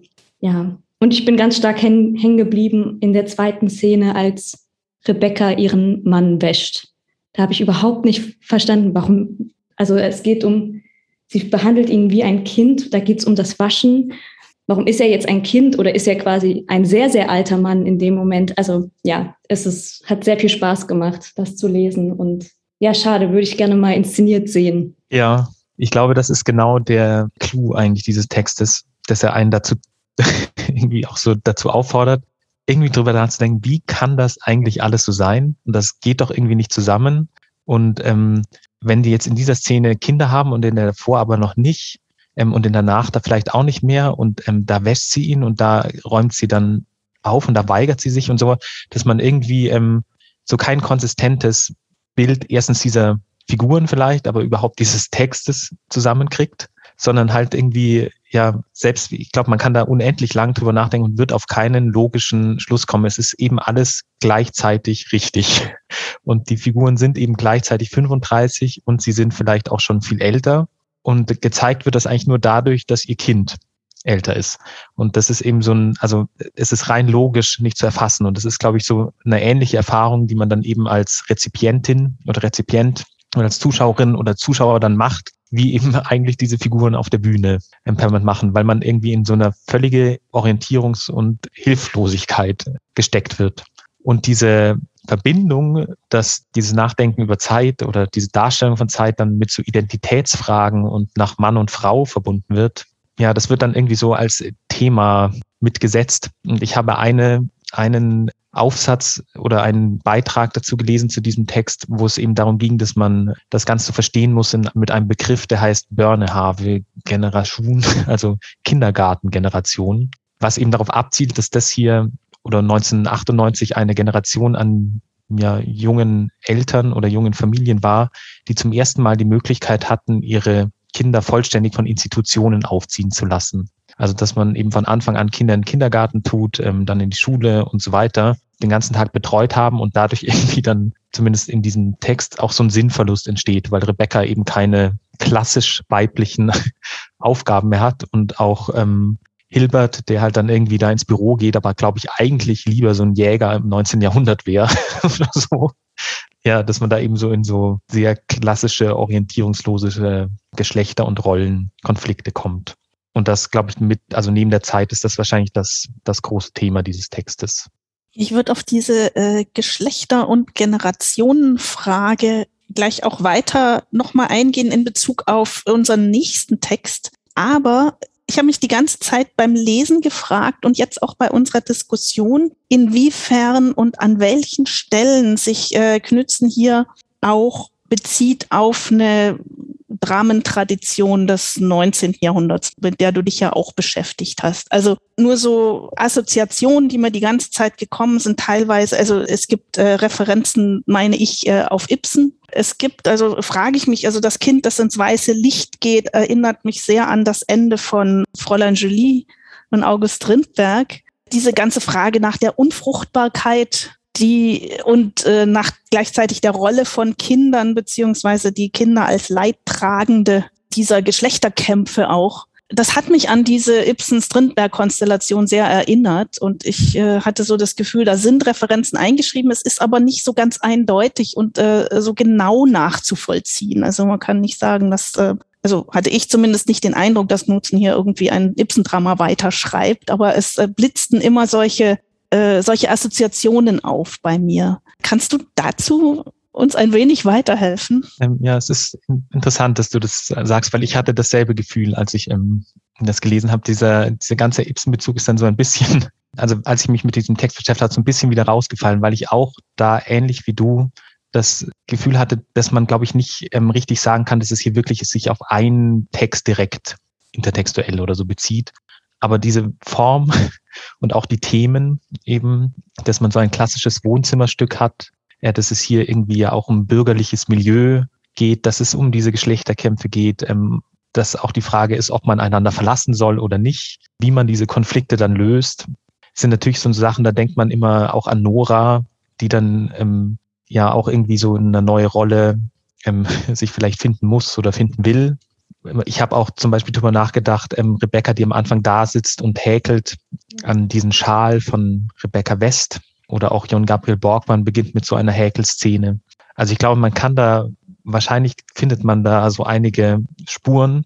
Und letztlich liegt es aber, glaube ich, auch daran, dass man eben hier ein bestimmtes Genre oder eine bestimmte Art, Theater zu machen, sich daran abarbeitet, die eigentlich einen ähnlichen Ursprung hat, weil zum Beispiel Ibsen hat sich ja auch an diesen französischen Salonkomödien, die ja sehr perfekt gemacht sind, die dramaturgisch sehr stark geschrieben sind und irgendwie so handwerklich einfach extrem gut orientiert. Und das ist ja, geht ja in eine ähnliche Richtung, dieser Text. Also man hat da irgendwie so eine, glaube ich, von der Tradition her einfach eine ähnliche Rückbeziehung auch. Abgesehen davon ist es natürlich auch immer ein bisschen erschreckend, wie ähm, eng thematisch dann gerade so auf Geschlechterfragen dann äh, das 19. Jahrhundert mit Ibsen und dieser Text kurz vor der Jahrtausendwende dann offensichtlich zusammenhängt. Oder dass überhaupt diese Assoziationen dann kommen oder geweckt werden. Das geht mir auch so. Also es ist nichts Neues unter der Sonne. Also wenn was die bürgerliche Familie angeht, in dem Text zumindest. Äh, gleichzeitig glaube ich schon, also das nutzen sie jetzt da drauf abzielt. Also allein, äh, dass sie Rebecca und Jon auftauchen lässt, die Namen sind so charakteristisch. Und auch diese Konstellation, zwei Paare nebeneinander zu stellen und miteinander zu kontrastieren und gleichzeitig deren Wechselbeziehungen und gegenseitigen Affären. Also das, das haben wir natürlich bei Ibsen auch, dass aber das eine Paar quasi Ibsensche Namen trägt und das andere nicht. Das hat mich äh, die ganze Zeit irritiert und ich dachte, was mache ich jetzt damit? Äh, und äh, ja, natürlich gibt's eine Ingrid bei Ibsen, aber das ist in einem ganz anderen Kontext. Also das hat mich wirklich beschäftigt. Und äh, ich habe, wie gesagt, das Gefühl, also dass Knutzen mich da wirklich auch ein bisschen ärgern will damit äh, und dass das wichtig ist und da vielleicht auch ein Teil dieses Komödienhaften, also das Spiel mit dem Publikum in dem Fall. Kann ich mir auch gut vorstellen, auch so wieder so eine neue Spur auslegen, ähm, der man dann irgendwie folgt oder was hineindenken soll oder zumindest dazu angeregt wird. Und natürlich für das skandinavische Publikum sehr viel mehr als für uns hier. Ja, mir gibt gleichzeitig äh, diese Referenzen auf Ibsen sind natürlich ein schöner Anlass, nochmal einen Blick äh, in unser zweites Stück zu werfen, wo das äh, einerseits offensichtlicher ist, andererseits ist das ein Drama. Ich weiß nicht, ob ich es jetzt Tragödie nennen soll. Vielleicht kommen wir dazu noch einmal. Dazu hast du ja selbst auch Gedanken. Äh, was noch schwieriger zu durchdringen ist, wo gleichzeitig die intertextuellen Bezüge deutlicher noch gemacht werden, nämlich von Cecilie Löweid Österrike, also Österreich. Ein Stück, was keineswegs in Österreich spielt oder dann doch in Österreich spielt, je nachdem, wie man es nimmt. Und äh, was sowohl mit Ibsen als auch mit Wittgenstein ins Gericht geht vielleicht oder zumindest sich darauf bezieht. Patrick, kannst du uns helfen, uns, uns erst vielleicht doch auch wieder äh, Cecilie Löweid als Autorin vorzustellen? Und dann versuchen wir uns noch an diesem sehr schwierigen und komplexen, aber auch sehr spannenden Stück. Ich fange vielleicht mit einem kurzen Diskrepanz an. Die hat sich in den letzten Jahren zwar geändert. Cecilie Löwelt ist, glaube ich, vorletztes Jahr oder letztes Jahr 60 Jahre alt geworden und gehört eigentlich seit den späten 80er Jahren zu den großen norwegischen Theaterautorinnen. Wissenschaftlich ist sie relativ gut untersucht, wenn man ähm, das mit anderen Autorinnen vergleicht klammert man mal Jon Fosse aus, wahrscheinlich sogar mit am meisten.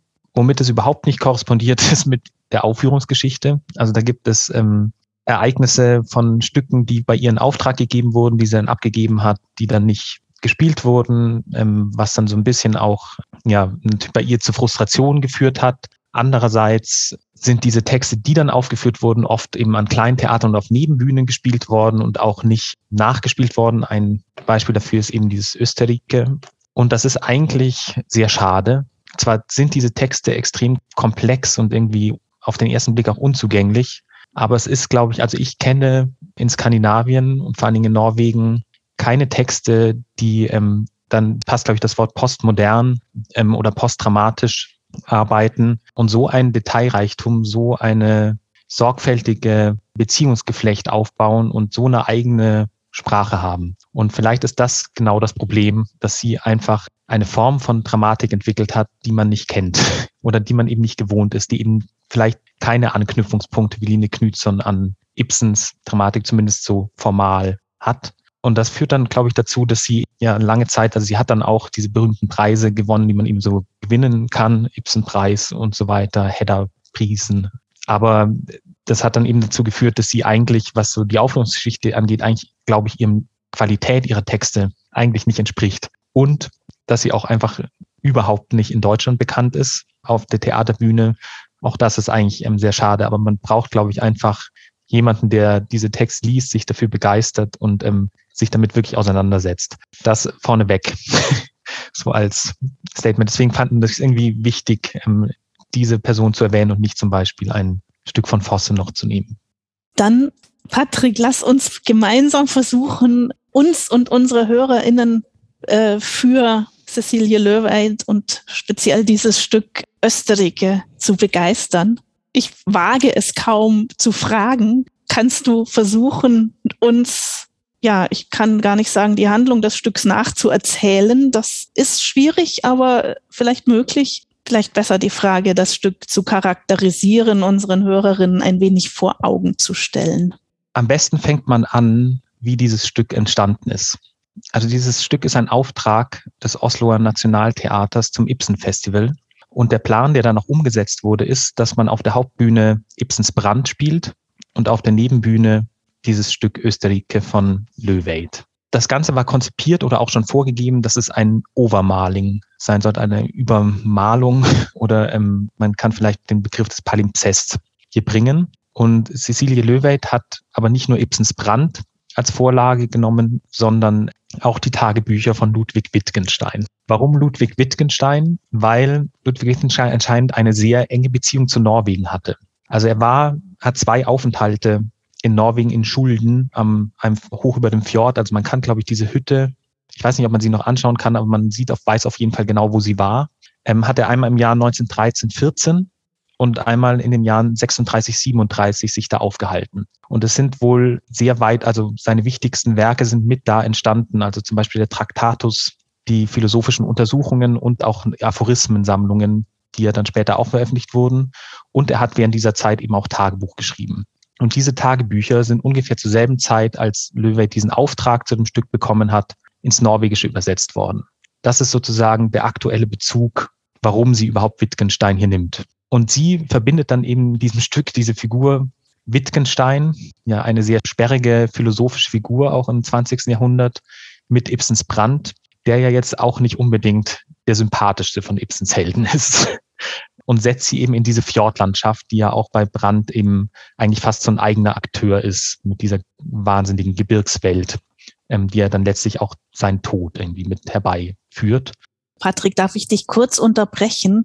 Kannst du uns äh, kurz auf die Sprünge helfen für diejenigen, die äh, Ibsens äh, Brand nicht kennen, äh, kurz zu sagen, worum es da so in etwa geht? Ja, Brand ist ein, eines der Verstrahmen von Ibsen und ähm, ist das Stück, das vor Per Günd entstanden ist. Also ein relativ frühes Werk, aber auch irgendwie ein Werk, was trotzdem oder ein Text, der ja sehr bekannt ist. Und im Zentrum dieses Textes steht Brand, ein, man kann auch sagen, ruhig sagen, fanatischer Priester, der eigentlich die ganze Zeit hin und her gerissen ist zwischen irdischen Pflichten und göttlicher Liebe. Und ganz grob gesagt, er letztlich dieser göttlichen Liebe alles opfert. Also sein Sohn stirbt mehr oder weniger wegen ihm, seine Beziehung geht kaputt. Und Agnes so heißt seine Partnerin, opfert sich eigentlich für sein Weltbild oder für sein Verständnis und gibt ihnen allen nach. Das ist so ganz grob so dieser Idealist oder der Grundkonflikt dieses Textes. Und natürlich hört man daran schon, dass es eben um die Frage ist, wie man lebt, ob man wirklich sein Leben einem einzigen Prinzip unterordnen soll, ob man sich für andere Menschen opfern soll, wie das Verhältnis von Mann und Frau ist. Und das hängt da eben alles an dieser ja, an einen sehr hoch stilisierten Konflikt dran. Und für Löweit war das, glaube ich, eben interessant, dass diese inneren Kämpfe, die diese Personen da mit sich austragen, mit dieser Wittgenstein-Geschichte zu verbinden und auch irgendwie in unsere heutige Zeit zu holen.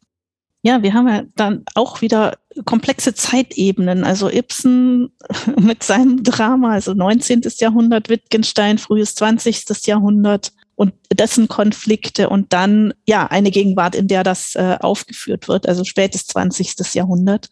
Ich denke, vielleicht sind diese Zeitebenen auch wichtig und diese Anspielungen. Äh, und ich musste jetzt gerade beim Palimpsest daran denken, dass also diese Zeitebenen auch palimpsestartig übereinander gelegt werden.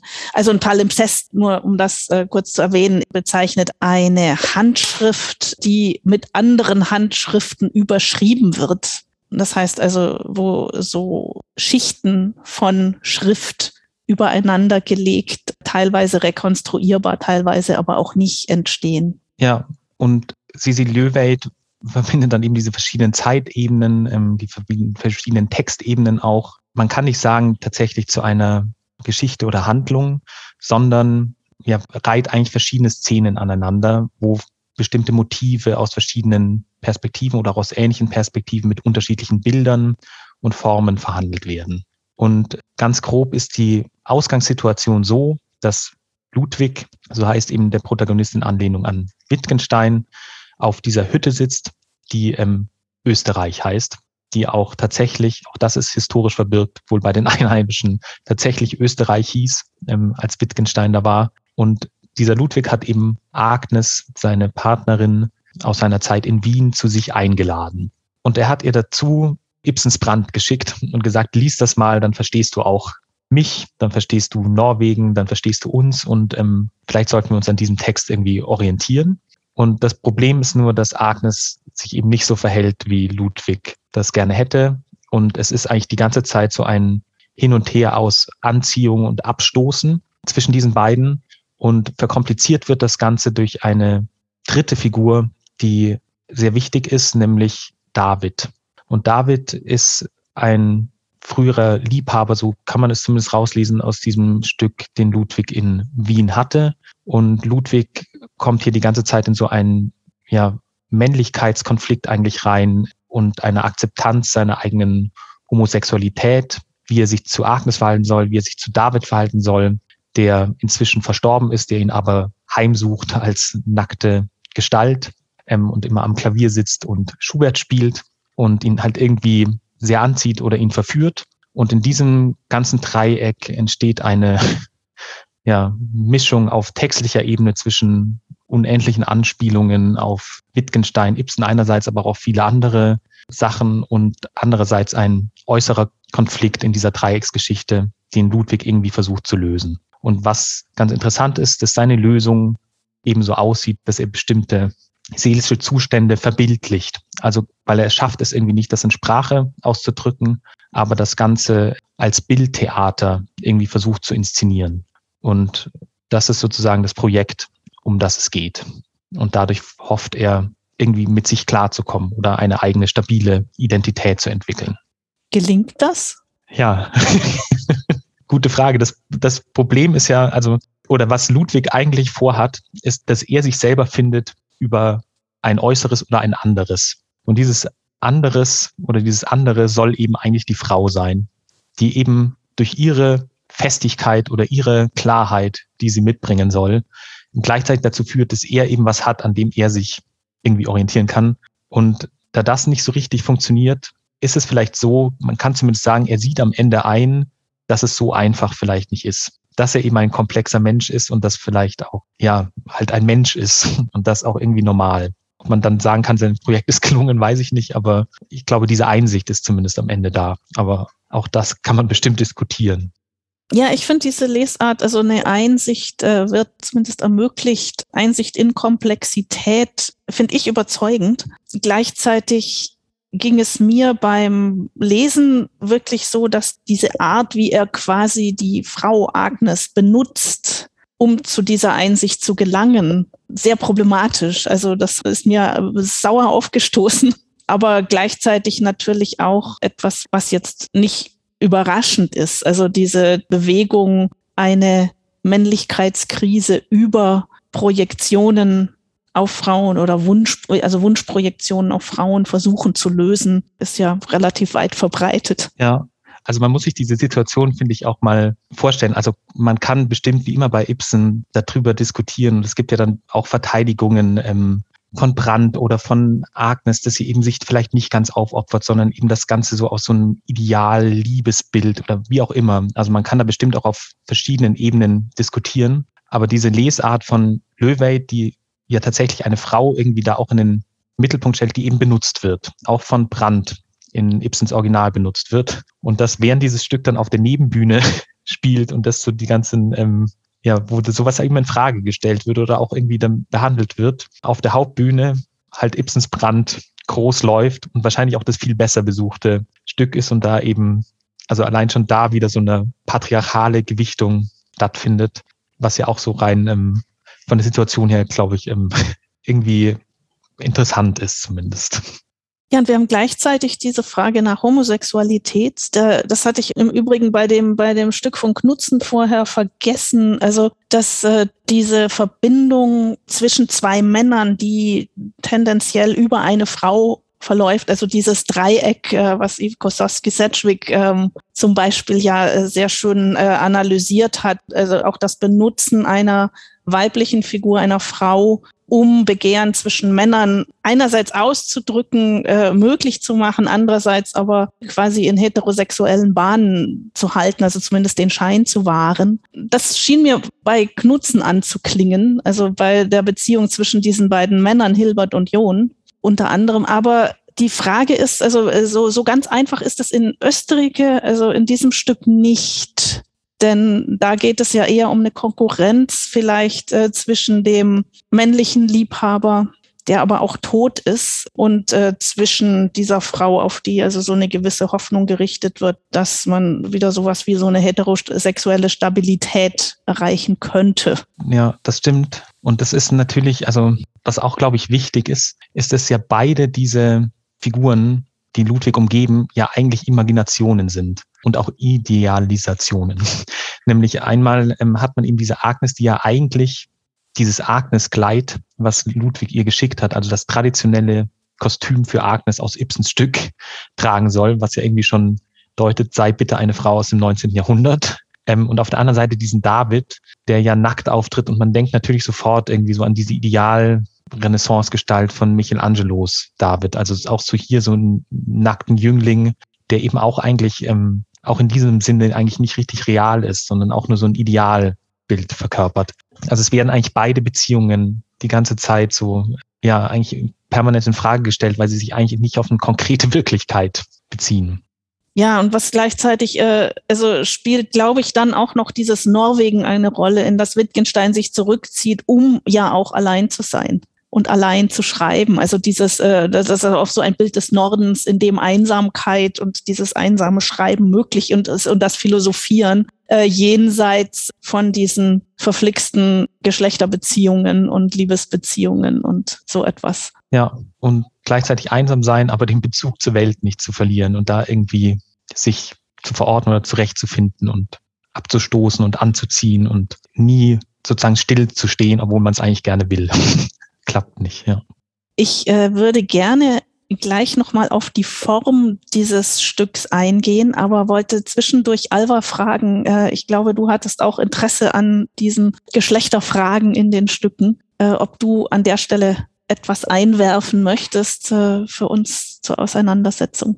Tatsächlich zu den Geschlechterfragen in dem Fall mit Löwelt nicht. Ähm, die kam bei mir eher bei, ähm, bei Knudsen auf. Ich fand aber spannend, dass du in deinem Text Gender Trouble und Genre Trouble das als unnorwegisch beschreibst, wenn ich mich gerade nicht irre. Und das habe ich nicht verstanden. Also das ist, was ist daran unnorwegisch? Weil ich finde es sehr norwegisch. Also dann ist eben eher meine Frage, was ist denn dann norwegisch, wenn das unnorwegisch ist? Ja, ich glaube, da ging es vor allen Dingen um ähm, Cecilie Löweit und ihre Formsprache das ist eigentlich ganz gut, diese Frage, weil das auch, was Stephanie gerade gesagt hat, also ich glaube, noch viel norwegischer geht's inhaltlich ja, kaum. Aber was ich damit gemeint habe, ist vor allen Dingen so eine bestimmte Tradition, die eben so realistisches Theater, die dann eben auch dazu führt, dass man so Stücke hat, wie zum Beispiel bei Knudson, die ja formal jetzt zum Beispiel in einem Raum spielen, eben zwei Paare ins Zentrum stellen und sowas. Das passiert hier zwar auch, aber man hat hier ja wirklich überhaupt keine auch eigentlich fast nicht mehr den Ansatz von der Handlung, sondern man hat eigentlich nur Bilder aneinander gereiht. Und was bei Löweit irgendwie sehr wichtig ist, es kommen ja auch zum Beispiel Sätze vor, die nur aus Buchstaben bestehen. Also Wittgenstein schreibt dann irgendwie auf Q. V. X. und sagt es halt. Und das hat ja eigentlich keinen semantischen Gehalt, sondern ist einfach nur der Klang. Und ähm, das ist, glaube ich, was, was eben insofern unnorwegisch, weil es eben nicht so in dieser Ibsen-Tradition liegt oder was man heute zumindest unter Ibsen-Tradition versteht, so eine realistische Ästhetik mit so einer sehr textfokussierten Sache, sondern eben auch auf den Klang von Sprache mehr achtet als eigentlich auf den Inhalt und dass eben, was bei Löwit immer vorkommt, dass sie sehr stark mit Bildern arbeitet. Also dass sie eigentlich auf der Bühne Bilder inszeniert oder Tableaus macht, kann man fast sagen, also Stillstandbilder, die eben bestimmte Sachen verdeutlichen oder verkomplizieren, je nachdem, wie man das dann sieht. Und insofern kann man vielleicht von unnorwegisch oder von unklassisch vielleicht auch oder untraditionell sprechen. Das ist gerade ein schönes Stichwort. Ich wollte zwar noch mal auf die Geheimschrift eingehen, aber vielleicht machen wir das später. Denn jetzt, wo du von Bildern sprichst äh, und dieser Anordnung passt, glaube ich, die Frage von Thomas Fechners-Maßli, die er dir mitgebracht hat, ganz gut. Und ich würde die gerne einspielen, wenn uns Alva dabei helfen könnte. Ja, lieber Patrick Lederhose, ich habe gehört, dass du dich unter anderem für eine Autorin interessierst, die mich mit zur Skandinavistik gebracht hat, nämlich Cecilia Löwey. Allerdings vor allen Dingen mit einem frühen Roman, Züg, Sog, den es auch auf Deutsch gibt, den ich immer noch toll finde. Und äh, ich habe sie auch mal getroffen. Sie hat später ja viel Theater gemacht und das ist ja eher dein Feld. Und ich würde in dem Zusammenhang eine Frage allgemein formulieren und dann noch vielleicht etwas spezifischer, nämlich die nach den Tableaus. Es gibt in ihren Stücken eine Später vor allen Dingen dann, ich glaube, in Barockfriese und in Bardehüse, das dann auch mit Fotos entstanden ist, aber auch noch in weiteren äh, Stücken, Riender drinne, glaube ich, gibt es eine Neigung, dann immer so stillgestellte Bilder zu erzeugen, Tableaus zu erzeugen, wenn ich das richtig erinnere. Ich würde nach der allgemeinen Funktion einmal fragen wollen, solcher Tableaus, aber auch nach der Tradition, woher so etwas kommt und wie sie das etwa verbindet mit der Frage nach den Körpern, nach dem weiblichen Körper auch insbesondere.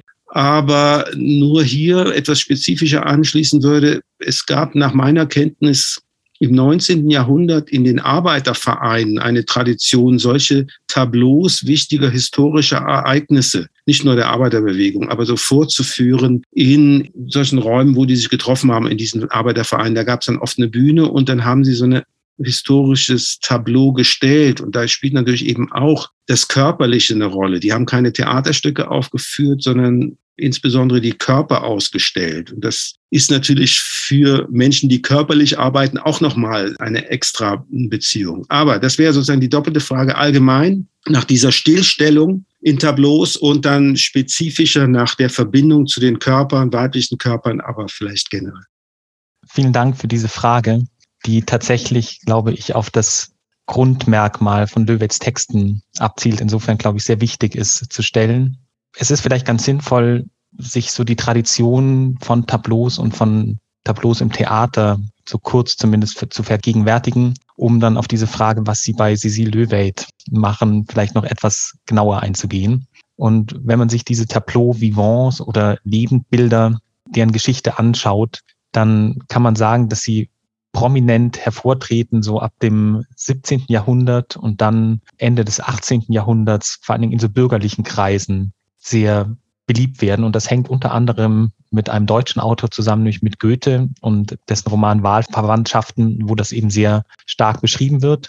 Und anscheinend war es wirklich auch so eine Unterhaltungsform, dass man in so bürgerlichen Salons oder bei bestimmten Gelegenheiten eben diese Lebendbilder, also lebende Nachbildungen von bestimmten oder berühmten Skulpturen oder Bildern dargestellt hat. Und diese Tradition wirft sehr viele Fragen auf, weil man da eigentlich auch schon die Überschreitung von bestimmten Medien hat. Also man hat Bilder, die eben gleichzeitig lebendig und nicht lebendig sind, die ähm, unbewegt und bewegt, die Kunst und Natur, ähm, also diese ganzen Dichotomien, die ja auch irgendwie so die Moderne durchziehen, tauchen in diesem Tableaubild auf.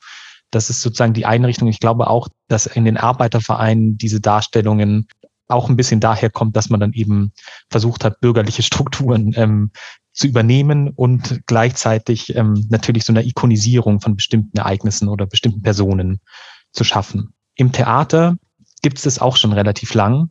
Das fängt zum Beispiel bei so Mysterienspielen schon im Mittelalter an, dass man so die Passion Christi zum Beispiel als Lebendbild dargestellt hat. Ähm, und in der französischen Klassik gibt es auch so Tableaus, wo die Handlung an bestimmten Punkten innehält, um bestimmte Konflikte zu verdeutlichen oder auch ähm, bestimmte Verhältnisse zu erhellen. Also dass man quasi als Zuschauerin oder Zuschauer mehr Zeit hat, zu überlegen, was passiert hier eigentlich gerade, was sind hier die Beziehungen, was ist hier wichtig daran. Also eigentlich sowas wie vielleicht ein bisschen so wie Zeitlupe, dass man etwas genauer anschauen kann, als es ähm, vielleicht im Schnelldurchlauf funktioniert.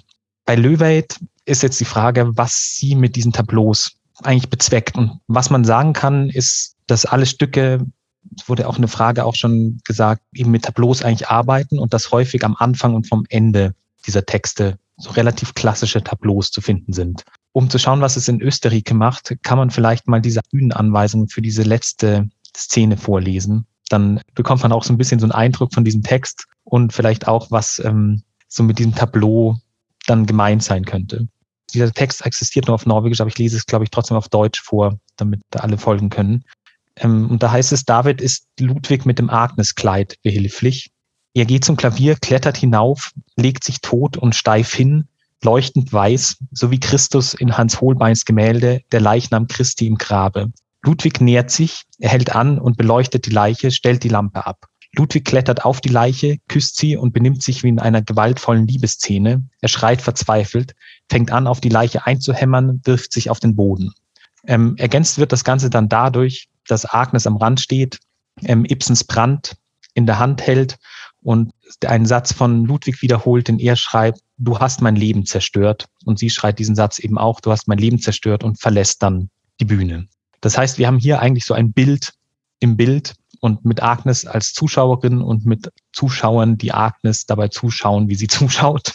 Also irgendwie so ein ja, Verschachtelung. Und das ist, glaube ich, der erste Sache, die hier passiert, dass man durch dieses Bild im Bild so einen selbstreflexiven Charakter hat, dass man eben weiß, dass das, was auf der Bühne ist, nur Theater ist und nur ein Spiel im Spiel. Und das ist, glaube ich, auch so das, was so im postdramatischen Theater eigentlich der Hauptzweck von diesen Tableaus ist, dass man hier eben mit Zitaten arbeitet, also mit etwas, was es eigentlich schon gibt, was auf die Vergangenheit verweist, dass man bestimmte Texte aufgreift, bestimmte Bilder aufgreift, die schon existieren und eben gleichzeitig ähm, das eigene Medium reflektiert. Das kann man sicher bei Löweit auch so lesen. Und ich glaube aber auch, dass man speziell in diesem Stück halt dieses Leiden, was ja irgendwie auch damit kommt, also dass man so innere Konflikte nach außen trägt, die Komplexität von Leiden, das eben in verschiedene Richtungen zieht, was auch vielleicht nicht zu lösen ist, hier in so einem erstarrten Bild dann zeigt, was eben eigentlich genau keine Erhellung bringt, sondern wenn, dann nur die Erhellung, dass es eigentlich keine vollständige Erklärung für oder keine Erklärung, die alle Antworten gibt, die man gerne hätte, dass das alles in ein konsistentes Weltbild passt. Also insofern hat man da vielleicht ähm, sowohl so eine Theatertradition als auch eigentlich so eine Tradition, die bis auf so Darstellungen von so Passionsgeschichte und sowas zurückgeht, worauf ja auch dieser Christus zum Beispiel in diesem Tableau hindeutet. Ja, ich finde es sehr interessant, diese Verbindung, die du jetzt zwischen diesen Theater- und Bildtraditionen und dem Leiden aufmachst äh, in dem Text. Und ähm, ich denke, also wenn ich dich richtig verstanden habe, dann heißt das auch, also dass diese Theaterform des postdramatischen Theaters, wie sie Löweit hier uns vorführt, irgendwie bricht mit der Idee, dass Leiden einen Sinn ergibt. Was ja, also wenn wir von klassischen Tragödientheorien zum Beispiel ausgehen, irgendwie nahe liegt. Also die Tragödie, die irgendwie äh, versucht, Leiden Sinn abzuringen oder zumindest zu erklären, äh, woher es kommt, um das ein bisschen abzuschwächen. Und äh, das ist demgemäß hier nicht mehr der Fall. Würdest du dem zustimmen? Ja, auf jeden Fall ist es ja eigentlich eine Frage danach, wie man sein eigenes Schicksal begreift, beziehungsweise wie man es dann literarisch bearbeitet. Und diese Frage nach der Tragödie, also dass es so ein Schicksal gibt, was ähm, unverschuldet mehr oder weniger einen trifft oder man einen Fehler macht, wo man noch nicht begreift, dass es eigentlich ein Fehler ist, sondern erst im Nachhinein, dass man unweigerlich zugrunde geht, weil es eben das System oder Gott oder was auch immer das dann ist, ähm, verlangt, das wird hier natürlich aufgehoben. Allein dadurch, dass wir es vielleicht mit einer Figur haben, die gerne vielleicht so ein klassischer Tragödienheld wäre, es aber ähm, nicht mehr sein kann, weil eben manche Leute nicht mehr mit so mitspielen, wie er es gerne hätte. Das ist quasi sozusagen dieser selbstreflexive oder Metadiskurs, der diesen Text dann durchzieht, dass Ludwig gerne Agnes als Antagonistin in seiner Tragödienwelt hätte oder als ja, jemand, der eben damit reinpasst in diese Erzählung, sie nicht mitspielt und man sich deswegen dann irgendwie auch überlegt, vielleicht eine andere Form zu wählen, die eben dieses ganze Absolute nicht mehr hat. Das überzeugt mich auf jeden Fall.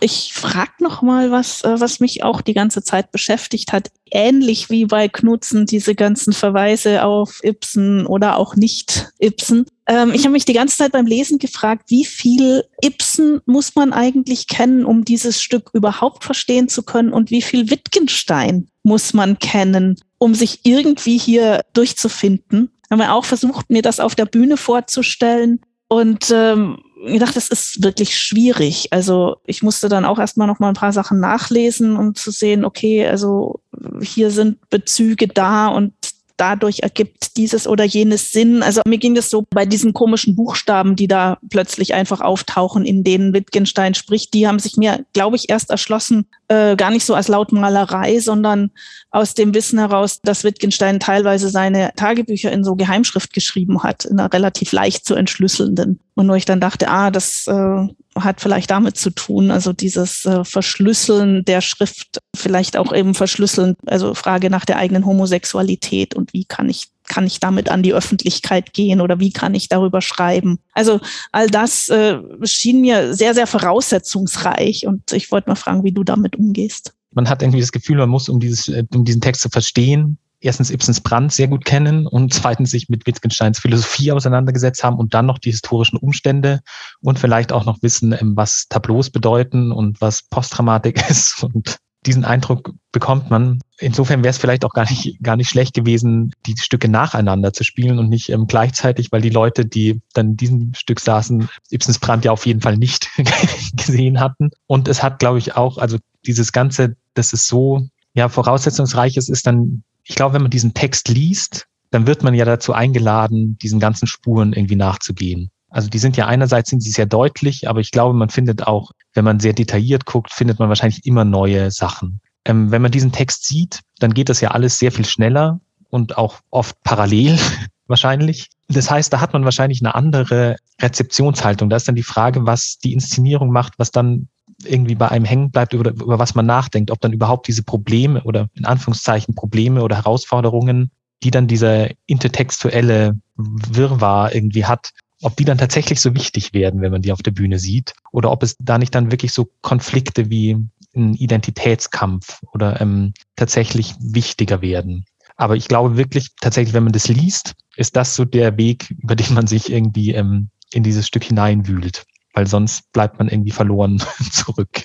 Ja, das ist spannend und mich hat es natürlich auch beschäftigt, weil wir äh, Wittgenstein ja auch als einen kleinen Wiedergänger hier im Podcast haben. Ähm, Antje Wischmann hat sich ja mit vielleicht einem anderen Wittgenstein, intertextuellen Wittgenstein beschäftigt ähm, in ihrer Diskussion von ähm, Weg des Jutschs, der Gesang der Lehrerin oder das Lied der Lehrerin, Lehrerinnen sang und auch mit Toril Moyes, also der norwegisch-amerikanischen Philosophin, also ihrer neuen Lesart von Wittgenstein oder ihren Bezügen auf Wittgensteins Philosophie.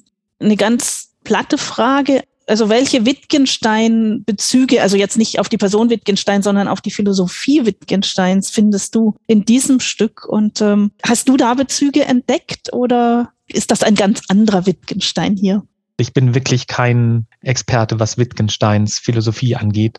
Ich glaube, Cecil Löwet hat gesagt, also sie hatte quasi auch jemanden, mit dem sie darüber reden konnte, einen Philosophieprofessor, der auch diese Wittgensteins Tagebücher übersetzt hat. Und ähm, ich glaube, dass diese Tagebücher, wenn man die liest, ich habe sie selber nicht gelesen, ähm, aber wenn man die liest, dass man sehr, sehr stark fast wörtliche Zitate in diesem Text findet wohl. Und auch diese Beziehungen zu Männern und zu Frauen kommen wohl, ähm, lassen sich zumindest in diesem Tagebuch wohl hinein interpretieren oder hineinlesen.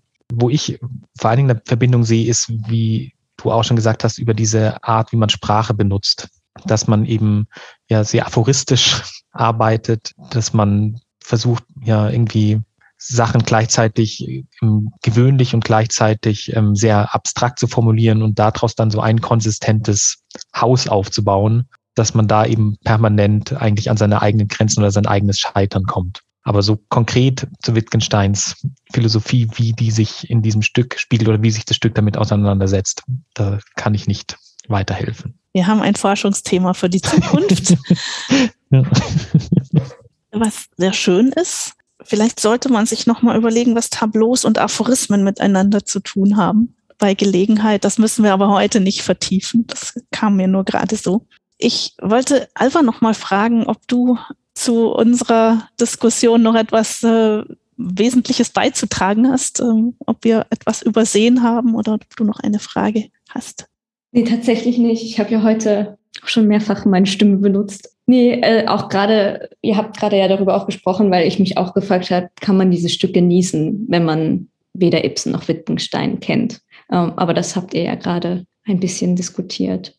Ja, dann bleibt meine Frage mit Blick auf die Uhr äh, an Patrick. Ähm, haben wir etwas Wesentliches übersehen, was du noch zu deinem Thema, zu den beiden Stücken zur Posttraumatik sagen möchtest und mitgeben möchtest, was noch nicht zur Sprache gekommen ist?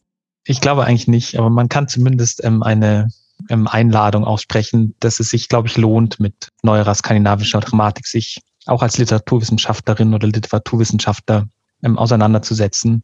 Auch gerade mit diesen beiden Texten, über die man natürlich noch sehr viel mehr sagen kann, als wir heute sagen konnten. Dem kann ich nur zustimmen und fasse mich mal an der eigenen Nase, dass ich das mal mehr tun könnte und sollte. Wir setzen daher in unseren Ritualen fort. Das lustige Zusammenspiel der Podcast-Teilnahmen hat jetzt dazu geführt, Patrick, dass du deine Frage an unsere nächste Podcast-Teilnehmerin quasi deiner Nachbarin und unmittelbaren Kollegin stellen kannst. Das hatten wir nicht so geplant, denn als wir diese Abfolge der Podcasts geplant hatten, da warst du noch in Erlangen und äh, Katharina Müller in München. Und äh, ja, jetzt seid ihr beide in München. Ich glaube, ihr teilt ein Büro. Und äh, deswegen darfst du jetzt äh, deine Frage an deine Büronachbarin stellen.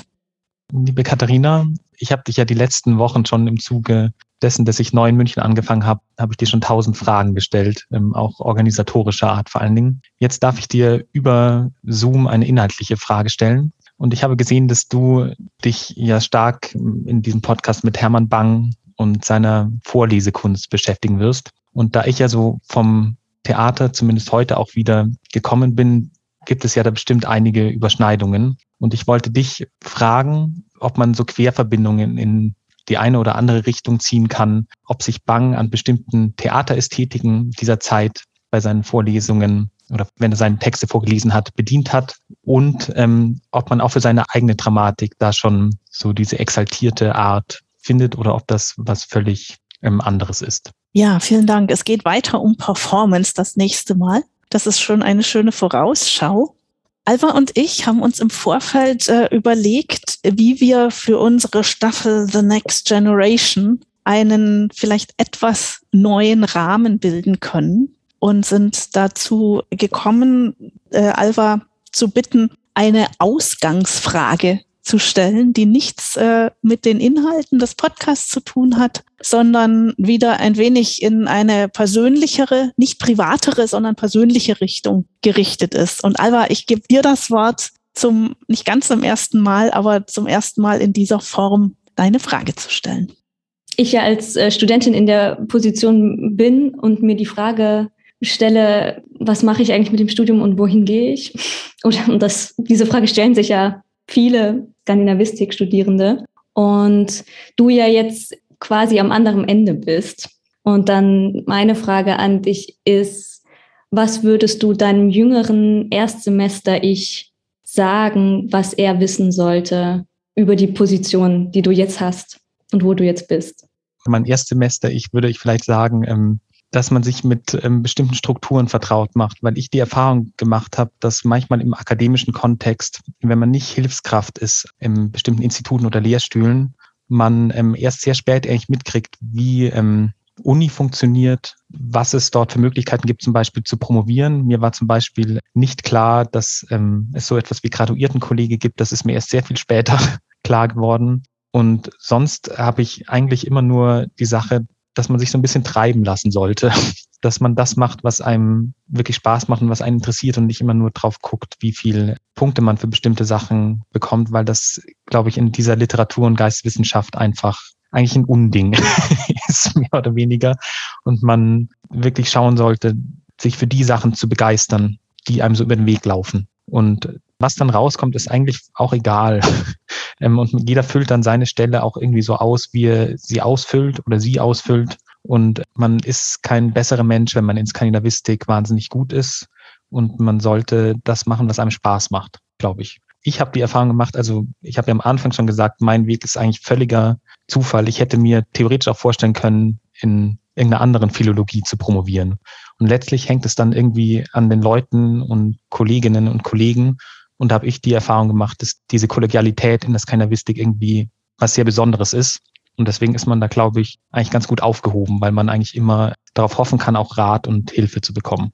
Ich bin natürlich jetzt nicht sehr weit fortgeschritten, aber das ist auch irgendwie so mein Ansatz, den ich habe, dass gerade ich von Anfang an den Leuten, die gerade aus der Schule kommen, irgendwie versuche, den Uni-Kontext näher zu bringen und irgendwie versuche, Möglichkeiten aufzuzeigen, wo man hingehen kann. Aber das machen andere Leute vielleicht auch anders. Aber das ist so meine, mein Ansatz. Vielen Dank, Patrick. Ich fand das einen sehr wertvollen Rat, weil der in so zwei unterschiedliche Richtungen ging. Einerseits sich wirklich mit Strukturen vertraut machen und ein System kennenzulernen, aber an der richtigen Stelle, also das System nicht mit den Punkten in den Prüfungsordnungen zu verwechseln und gleichzeitig das Treiben lassen und dem Zufall zu vertrauen und dass der einen schon richtig auf den Weg schickt. Das äh, gefällt mir sehr gut und das kann ich teilen.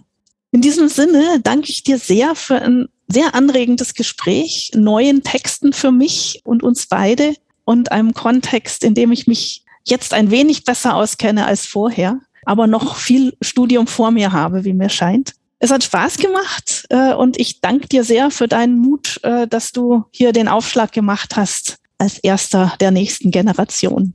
Ja, dann bleibt mir auch nur noch Danke zu sagen und ich, mir hat es auch großen Spaß gemacht, mit euch beiden zu reden und ähm, ich hoffe, man sieht sich auch mal in anderen Kontexten dann wieder.